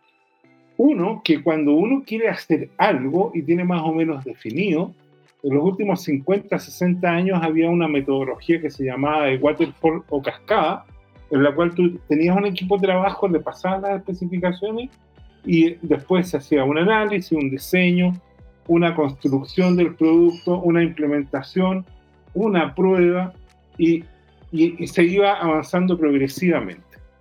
Ese esquema de desarrollo de software permitió desarrollar muchas cosas valiosas para la industria, como los primeros sistemas operativos, antes que eso los lenguajes de programación, después los marcos de desarrollo de software y así una serie de otros aplicativos o aplicaciones. ¿Qué fue lo que ocurrió? Que a partir de, yo te diría, los 90 se empezó a observar en todos los proyectos informáticos un problema general y era que todos los proyectos que habían sido presupuestados en un cierto tiempo y sobre un, cierto presupuesto se extendían tanto en costo como en plazos. Y eso naturalmente que a veces atentaba contra la propia viabilidad del proyecto y a veces contra la propia eh, viabilidad de la empresa o emprendimiento que estaba asociado. Y ahí un grupo de adelantados de la industria comenzó a generar métodos alternativos a esta gestión predictiva de proyectos y se formó lo que se llama el paradigma de la agilidad. Y la agilidad lo que hace es que transforma el desarrollo de productos digitales o de software o de proyectos en un esquema donde se forma un equipo y el equipo, dependiendo de la metodología, puede tener de 3 a 9 personas, ¿ya? Y ahí caben diferentes roles dependiendo de lo que tú quieras hacer. Y se trata de que ese equipo se organiza de manera distinta y tiene una forma de trabajar. Y en ese contexto yo te diría ágil, que es el que distingo, aparecen los roles que menciona Patricio para efecto de desarrollar un software o un producto digital. Eso es lo que quería aportar de alguna manera. Mi novedad fue cuando Patricio empezó a decir, ¿sabes qué? Está bien, en las células ágiles aparece un, un, tema de que tiene que haber, por ejemplo, un Scrum Master, tiene que haber un Product Owner, que es como el representante del cliente que se hace propio a este tema, y ahí conversando sobre, por así decirlo, estas filosofías, estas metodologías, Patricio nos sorprende eh, a José Miguel y a mí, nos dice, oye, pero es que sabes qué, hay un rol distinto que se llama eh, el gerente eh, de producto, un product manager, y que tiene un rol distinto. Sí, de hecho, eh, yo, yo, yo no sé si me van a matar acá, pero yo soy de la escuela nueva de que el CTO eh, ya, no, ya, no es, eh, ya no existe. ¿Qué, es el, CTO para que la gente no esté escuchando? El, CTO es el, famoso gerente de tecnología. cuando tú hacías productos centrados en la tecnología, tenía sentido, porque tenía ahí una persona que era un desarrollador senior. Esa es la única diferencia. Además, con acepta aptitudes de management para manejar a los equipos de desarrolladores. Mm. Pero él no tenía el conocimiento para poder acercarse a los usuarios. Él nunca llegaba a los, a los dolores de los usuarios, por ende, nunca priorizaba su backlog, o su backlog sería su carga de trabajo, en función de los usuarios. él la priorizaba en función de solucionar eh, desafíos tecnológicos que tenía él internamente. Mm. Por eso que yo soy de la escuela nueva, eh, que el CPO es el nuevo CTO en ese sentido. Es una persona que, que lidera todo el desarrollo de productos, el desarrollo de la tecnología, de software, incluye eso, pero además desarrolla la estrategia de, eh, de, cómo vamos a llegar a los usuarios, que es como lo que algunos dicen que la estrategia comercial en teoría no es, no es tan así, pero es la estrategia de, la estrategia de quiénes son los usuarios, eh, cómo, cómo, un poco no, eh, nos conectamos con ellos, qué, qué, estrategias de activación hacemos para llegar a ellos, cómo mejoramos el engagement, la resolución, la, resurrección de los usuarios que, que, están dormidos en la aplicación y que no vuelven a entrar. Em, toda esta parte no la, no la tiene un, un, un dev. Eh, yo, el equipo de producto al final se transforma en una cosa que es una cosa entre, entre, entre diseño experiencias, diseñadores, con desarrolladores, con gente de negocio, y, es como un poco más amplio. Eh, pasa de ser algo tan centralizado en mm. la tecnología o en un silo particularmente. Entonces em, tú dices, lo, lo, que, lo que se tendría que hacer, porque volviendo, ¿no es cierto?, al tema de que yo quiero, yo o la persona que no está viendo, ¿no es cierto?, quiero crear un emprendimiento cripto, quiero, quiero generar algo, ¿no es cierto?, una solución o a un dolor que siento, que siento yo dentro de la comunidad. Entonces, lo ideal es primero acercarnos, ¿verdad?, con este, con este product manager o con este, con este, eh, ¿cómo se llama? Con este CPO, entrar con este CPO, entrar con el brand manager, se define la estrategia que son los usuarios, los personas a atacar, monta, monta el landing page, hace la comunidad, levanta el token, el ICO, y cuando quiere armar, empieza a traer a, la gente que arma, diseñador y desarrollador, para empezar a armar el producto. Mm. El diseñador y desarrollador es igual de importante. Eh, al diseñador lo tiran de lado, pero el diseño es todo, el experiencia de usuario es todo. Nosotros vemos hoy día que hay un problema que tiene blockchain y que no tiene opciones por la experiencia de usuario. Sí, es horrible, es horrible. seguimos con y, y, esto pasa en todos los productos, pero si seguimos con este empujón de que el desarrollo es más importante que lo demás, seguimos con esto, como la, con que, la opción. Y si te fijáis, al final de cuentas, los productos que eh, yo preferiría que fuera mejor diseño que, que, tanto, eh, tanta backend, ¿cachai? Tanta, tanta complejidad. Yo, yo, discrepo en eso y, y, y, te voy a dar un argumento. Ahora, déjame hacer una precisión que es un detalle de lo que tú estás diciendo. El diseñador que dices tú eh, en Chile es un es una persona, es un especialista que viene del área generalmente del diseño en general o el diseño gráfico en particular. Pero el tema es que lo que es deseable hoy día es lo que decía Patricio, que ese diseñador tenga un potenciamiento en lo que es la experiencia usuario, lo que se conoce como especialista UX UI, ¿ah? eh, User Experience, User Interface. Esa es la parte de diseño. Ahora, ¿qué es lo que pasa? En el mundo cripto, por la naturaleza intrínseca del tipo de software que vas a hacer, tú necesitas, por un lado, desarrolladores expertos, lo más senior posible, diseñador, al menos un diseñador full stack senior, ojalá más de uno. Y además, asociado a la naturaleza de las transacciones que vas a hacer, de los sistemas que vas a construir, necesitas dos personas más. Pero en diseño también, Jorge. En diseño, también, Jorge. Es igual. Lo que pasa es que no, es, no existe el diseñador. Acá tenemos un problema también en Chile, eh, y en general pasa en Chile y pasa mucho en Chile, que, que somos tacaños. ¿Ya? Que tal como decimos, oye, yo necesito un diseñador necesito un desarrollador frontend, necesito un backend, necesito un desarrollador de smart contracts, que en realidad eh, en verdad es el mismo backend. Eh, eh, en diseño yo debería tener un diseñador de un, un, diseñador UX, un diseñador UI, solamente para el tema del producto digital. Pero si yo me meto a hacer el branding, yo necesito un diseñador gráfico y eventualmente si quiero hacer algo con efectos de interacciones más complejas, un motion design, que son cuatro perfiles completamente distintos. Ahora que encontré un unicornio, que en tu chip T-Shape, si tú armáis como el perfil de usuario, puedes usar un framework que se llama T-Shape, que donde te dice como poní como una T, ponís todos los skills del diseñador y cuál es más profundo. Eh, si tu T-Shape es más profundo en ciertas dimensiones, lo va a hacer eh, bacán, pero eh, ¿es, ¿es, posible encontrar un unicornio tampoco, ¿cachai? Es como, es como, de hecho, le preguntáis a un desarrollador si creen en los full stack, ningún desarrollador serio te va a decir que existen los stack. es como un unicornio así como inventado, eh, para venderlo a las empresas, Pero... Tú estás hablando de esta dinámica, ¿no es cierto? Que esto es lo que... Exacto. Eh, esta, es la, dinámica, ¿no? Sí, exactamente. Y, y, el nivel de profundidad que tú puedes eh, tomar, por ejemplo, por ejemplo, te voy a poner, lo pongo así. Yo soy un diseñador y te puedo hacer lo mismo con el mapa, con, con, el desarrollador. Pero el diseñador tiene un skill de saber metodología ágiles si trabaja en producto. Otro skill sería eh, información de arquitectura de información que se llama. saber manejar sitemaps, saber manejar user flows, saber manejar wireframing, design systems, eh, saber manejar el, el, contenido del sitio, que es el copywriting o el writing que le llaman. Uh otra skill que el UI design. Ese, ese skill se compone de design mockups, de prototype, de interacciones para los prototipos, el visual design es otro skill, donde tenéis brand visual design, tenéis social media visual design, online ads, email design, todo eso requieren skills. Puede ser que te encontres con un, con un diseñador visual design que no sepa codear HTML para hacerte email design, pero sí te puede hacer un buen post de mm. social media.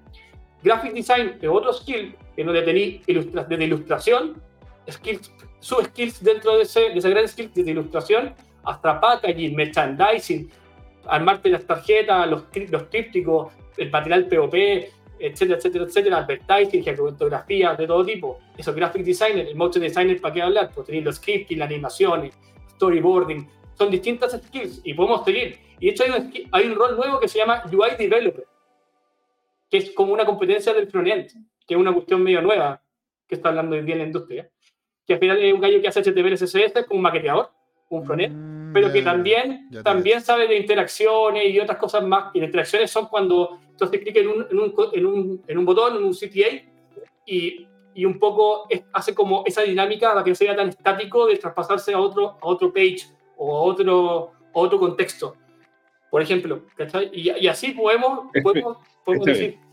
Pero, déjame volver, eh, entiendo y te compro todos esos roles y, y eso es parte de la complejidad de cómo uno logra levantar capital suficiente para hacer un, un, trabajo eh, completo en todo aquello. Eh, sí, obviamente. Y, es un gran desafío desde todo punto de vista. Mm. Ahora, volviendo al tema del desarrollo del código, y sobre mm. todo del backend, ¿ah? que, es el sistema que, que procesa y custodia de alguna manera la, generación de valor de todo lo que se produjo en la interacción con el cliente. Ahora, si tú no tienes cliente u usuario, no tienes negocios, eso está claro, y eso antes era un tema de gestión comercial, si tú quieres, y hoy día está mediatizado por este brand eh, management o marketing management, lo que quieras colocar, eh, y, y, está facilitado por todas las versiones que hizo para eso.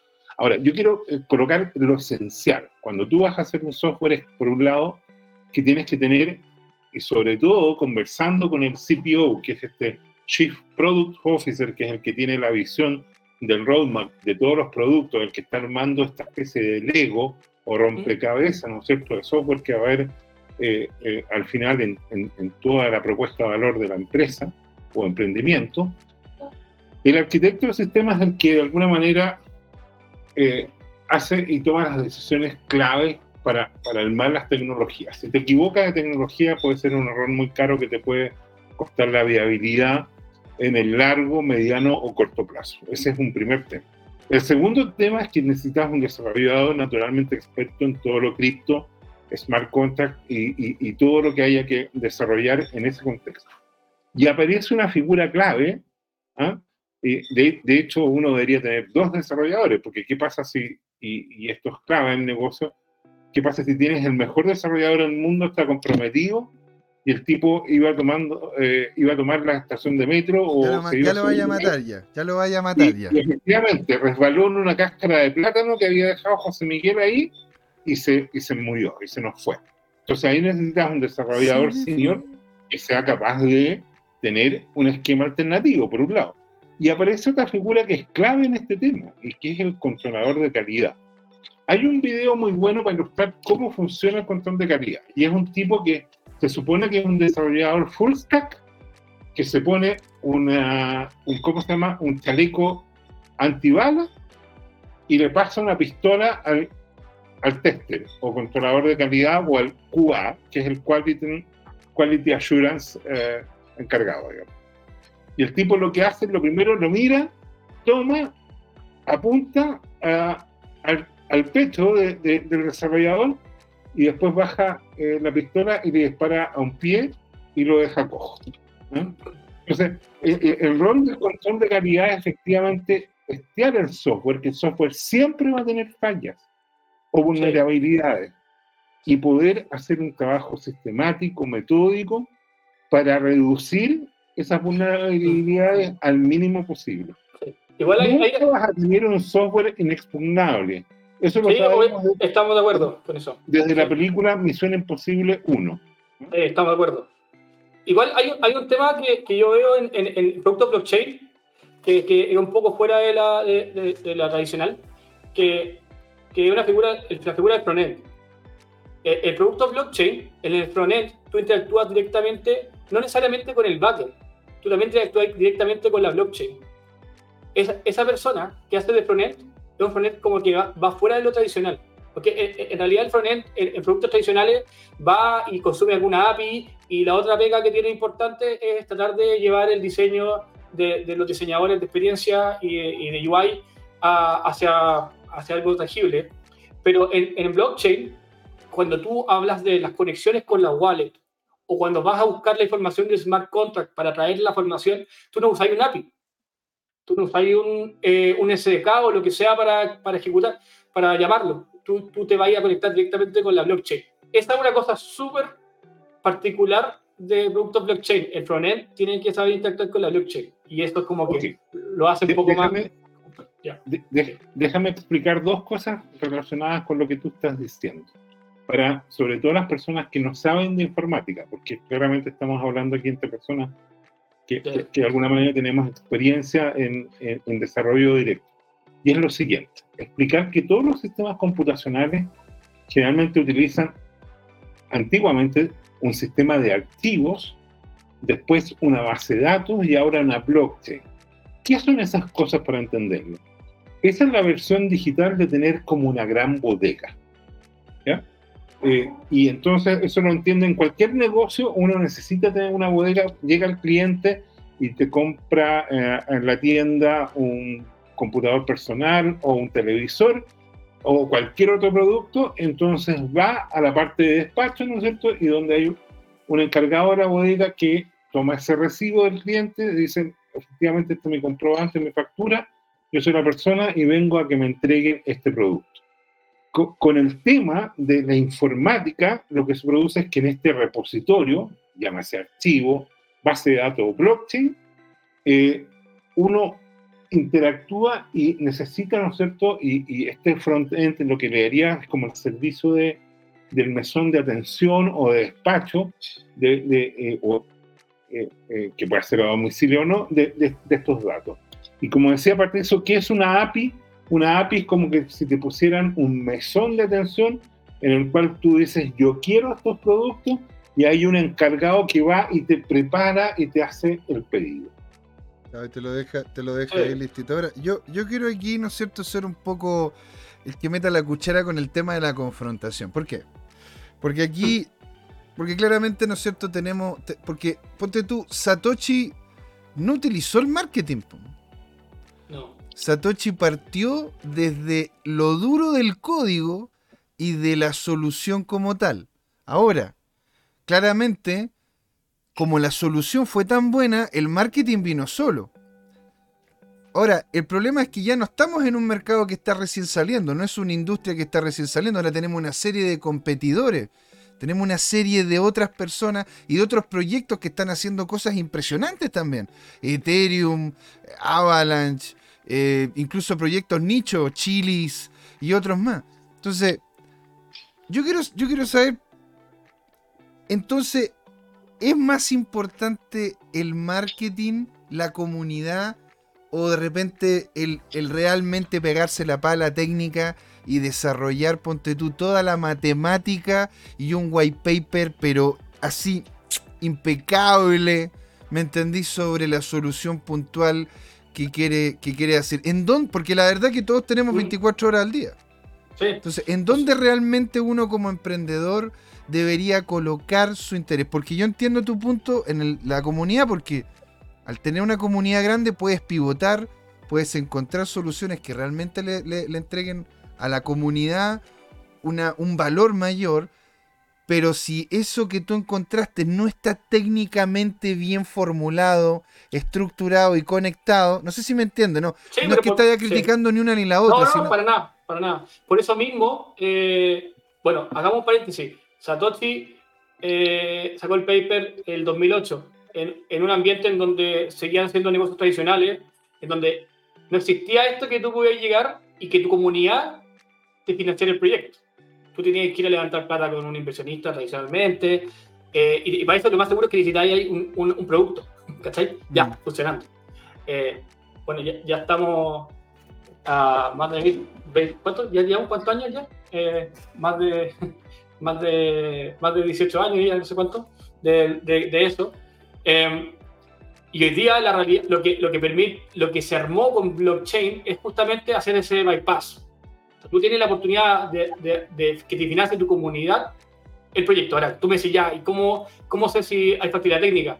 Bueno, eso te lo, eso te lo da el, el, el, el CPO, el, chip de producto, que en mm. teoría eh, hay, un hay un research antes, hay un research, mm, hay un mm. research técnico. O sea, por eso que te digo que ese, ese perfil no es, no es un gerente de ventas, un gerente de venta es otro gallo. Eh, tampoco es un gallo de que llama marketing o de promoción. No, no. Eh, para eso tenía el de branding, que hace particularmente la comunidad para financiarte la cuestión. Mm. Eh, el CPO es una combinatoria entre conocimiento tecnológico hasta cierto nivel, obviamente, mm. y conocimiento de estrategia de negocio hasta cierto, hasta cierto nivel también. y, y ese, ese CPO tiene la responsabilidad un poco de poder involucrarse, leerse, leerse eh, leer mucho y estudiar la efectividad técnica del, proyecto que quiere armar. Mm. El caso, y él verá, él tendrá sus recursos para poder llegar más allá cuando, cuando algo muy técnico. Eh, por eso te decía, si es algo muy técnico, siempre traí en el panorama, además de estos dos personajes, tení al especialista en la industria. Si tú querías armar una blockchain como proyecto, lo más seguro es que tienes que traerte a un TI, puramente TI que ya haya armado esta cuestión antes o que tenga el conocimiento para armarlo, porque estás hablando de un producto técnico. ¿Cachai? Pero si mm. estás armando de un, producto, un producto, una app DeFi, que en realidad no es tan técnica tampoco, eh, eh, no es tan técnica como una blockchain, digamos así. Sí te con la blockchain, etcétera, pero no es puramente un backend como producto. Mm. Em, ahí perfectamente eso se lo pudiera, no necesitáis tener un especialista TI en ese equipo inicial para poder validar esa partida técnica. Mm. Es cosa que me que la solución existe. Lo más seguro es que no estoy inventando la rueda también, que es algo que ya, existe. Entonces, en realidad, es cosa de ir a leer los smart contracts, tratar de entender los white papers en caso que haya la documentación y, mm. ver lo que quería armar. Y si que hay alguna, algún diferenciador que quería meterle al mix ahí y, no tenía la suficiente capacidad técnica para, para poder entender si es viable, tú te puedes ir a preguntarle a un amigo o a preguntarle a la comunidad o buscar eh, esa segunda opinión de un, de un advisor técnico o alguna figura que pueda acompañar el equipo, pero mm. que necesita que esté 100% en esa etapa como founder. sumamente interesante. Ahora, mira, nos faltan algunos minutos para ir terminando, ¿verdad?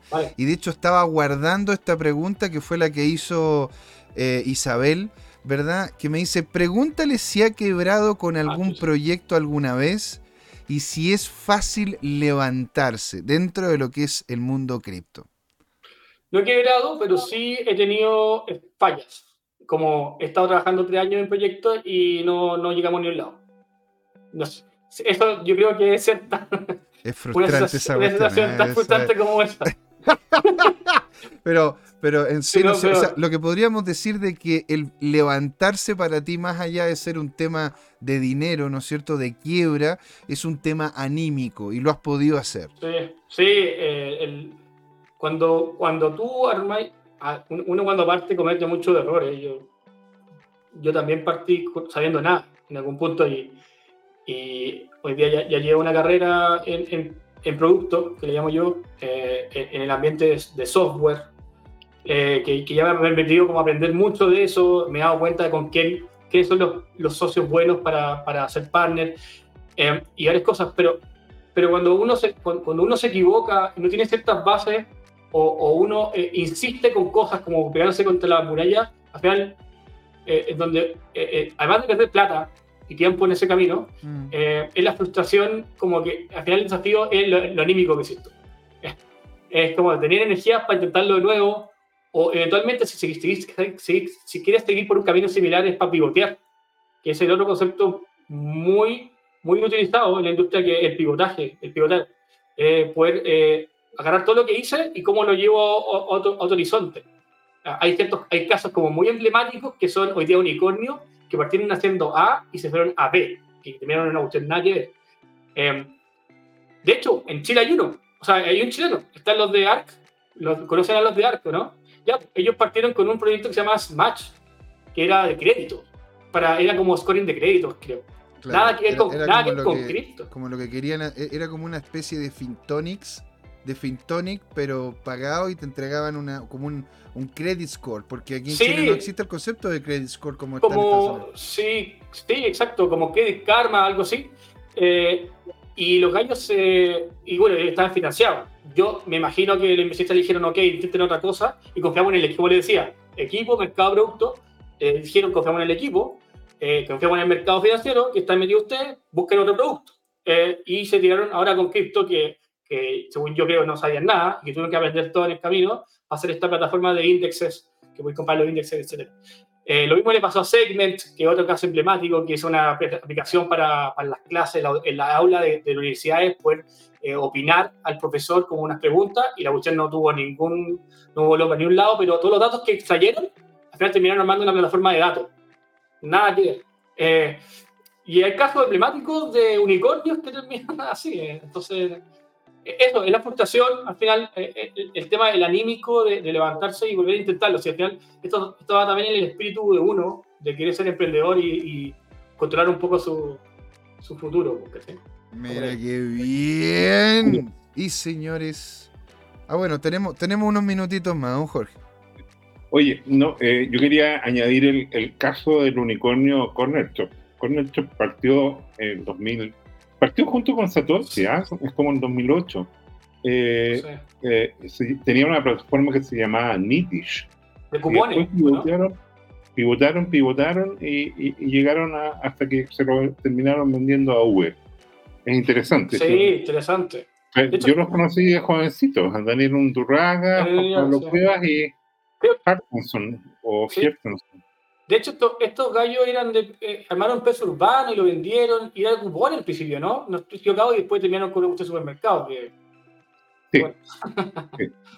Oye, y, sí quiero aclarar una cosa importante.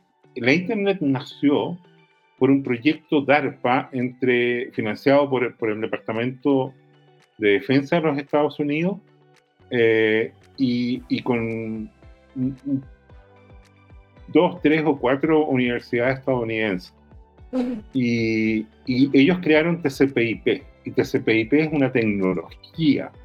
Y esa tecnología tuvo cientos de copias de empresas tan empingorotadas como IBM, eh, Nobel, que fue pionera en las redes de área local, eh, Microsoft, naturalmente. Todas las empresas software querían tener su propio Internet o propio TCP/IP comercial y sin embargo Internet prevaleció con TCP/IP versión 4, que después mutó con bastante esfuerzo técnico a versión 6, que es la que usamos ahora, eh, porque se estaban acabando las direcciones de, la versión 4. Hoy día yo, tú tienes millones de... de, eh, como usas una gran cantidad de, data para cubrir un metro cuadrado, puedes tener millones de direcciones IP literalmente por metro cuadrado. Y bueno, el tema es que, es que hoy día esa tecnología que fue libre de open source, eh, después que la liberó DARPA, creó una industria gigante. Mm. Incluso hubo premios Nobel que dijeron, no, esta cosa va a ser como el fax y se equivocaron. El, el tema que hay que distinguir es que Bitcoin es lo mismo. Bitcoin se creó una tecnología. Bitcoin no es el dinero de Internet, es el Internet del dinero. Y eso hace diferente a Bitcoin, que es el original, de todos los proyectos altcoin que son después, incluyendo Ethereum. Eh, está por ver si va a haber algunos casos de uso, como le encanta decir a mi gran amigo y socio José Miguel, que, que Ethereum implementa un, una máquina de Turing universal, es decir, un computador que todo lo puede, en cambio Bitcoin es una máquina más restringida, mm. ¿ok? Por lo tanto, sus casos de uso son más limitados. Ojo, Bitcoin también tiene la capacidad de programar contratos inteligentes, pero volviendo a la esencia, ¿ya?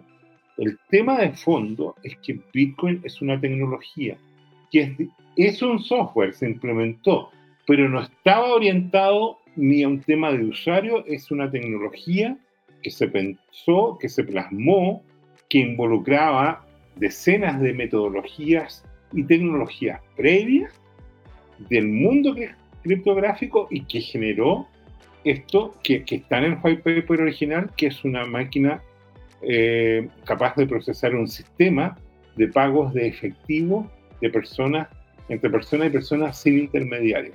Esa es la propuesta de valor original. Después, ¿qué fue lo que pasó? Que el proyecto creció a escalas cada vez más grandes y lo que ha ido cambiando es la narrativa. Lo mismo le pasó a Ethereum. Ethereum tenía un discurso original y ahora va como en la quinta narrativa. Y ahora, además de la quinta narrativa, viene de aquí a una o dos semanas más, ¿no es cierto? El merge, en que lo que va a pasar es que hay un cambio del mecanismo de consenso. Vamos a ver qué pasa con eso. Vamos a ver. Y yo quiero darle a Patricio, ¿no es cierto? Y a usted, señor, unos últimos minutitos, ¿no es cierto? Para irse haciendo ya el cierre de esta segunda patita que estuvo, pero maravillosa. De hecho, aquí Isabel nos comenta, un contenido de mucho nivel relata nuestra travesía en el mundo cripto, ¿sí? Entonces, Patricio, unas últimas palabras si tienes algún tipo de red social en caso de que quieras ser encontrado. Y ahí ya vamos haciendo el cierre. Eh, bueno, sí, me pueden encontrar por Instagram, Patricio Barra G, o por Discord. Ahí tengo eh, mi, Discord de Scripto Puma, ahí lo, podemos pasar por allá. Eh, y nada, pues nos vemos, nos vemos en los siguientes capítulos, pues a ver si podemos seguir ahondando un poco en el tema de, de cómo construir productos. hay varias cosas ahí que hay que hacer, tocar y quedaron cosas pendientes también. Exacto. Bueno, Gracias por, la invitación. Por, algo, por algo, ¿no es cierto? Te tenemos aquí, pues, hombre. Si aquí hay mucho valor el que estás entregando, conociendo cómo estructurar algo coherente dentro de este, de este nicho tecnológico que es lo que estaba comentando. Don Jorge, unas últimas palabras para hacer el cierre. No, encantado de participar eh, contigo, Patricio. La verdad es que es un gran aporte la dimensión que nos estás aportando y, feliz de, aportar desde mi propia experiencia. Maravilloso. Y acá, José Miguel dando las gracias a todas las personas que estuvieron con nosotros. Isabel, con Crito Cambio Latam, al señor Laporta. Patricia Torres estuvo también con nosotros.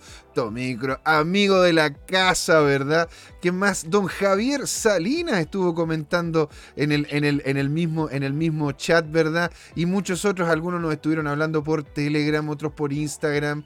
Eh, nos están comentando de que, bueno, ahora estamos saliendo por Twitch y por YouTube, ¿sí? Les, comento que estamos saliendo por esas dos plataformas. Vamos a ver plataformas futuras que se vienen, sí, dándole las gracias también a, bueno, a Camcita, que le mandamos un saludo, a Hernán, a bueno, a todos los de la, a todos los de la comunidad. Ahí, los que me faltan me van diciendo, ¿sí? ¿Spotify también, José? ¿Spotify también están? Sí, claro, también estamos en Spotify. No en vivo, no en vivo, pero tenemos el podcast ahí editado y hecho, ¿cómo se llama? Como corresponde para el consumo eh, sin necesariamente visualización en YouTube. Señoras y señores, muchas gracias por estar aquí, ¿verdad? Muchas gracias, don Patricio, don Jorge, porque esto, señores, fue Crypto Time. ¿Por qué, Jorge? Porque fue hora de hablar de criptos y de Bitcoin y del Product Manager. Así es, señores, muchas gracias. Hasta luego.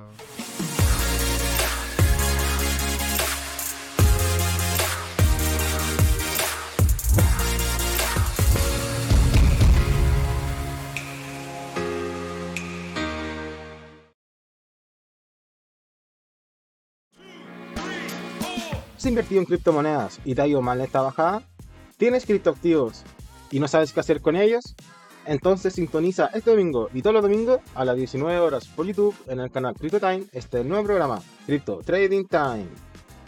Hola amigas y amigos, antes de irnos les queríamos recordar que esta comunidad CryptoTime la hacemos todos, así que siempre invitados a nuestros canales de difusión en Twitch, Twitter, YouTube, LinkedIn y Facebook.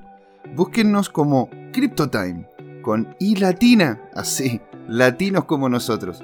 Los esperamos para intercambiar información, hacer nuevos amigos y conexiones en este hermoso mundo del blockchain y las tecnologías descentralizadas. Los invitamos a suscribirse para recibir información sobre nuevos episodios y les mandamos un gran saludo de acá, Jorge Gatica y José Miguel. Nos vemos.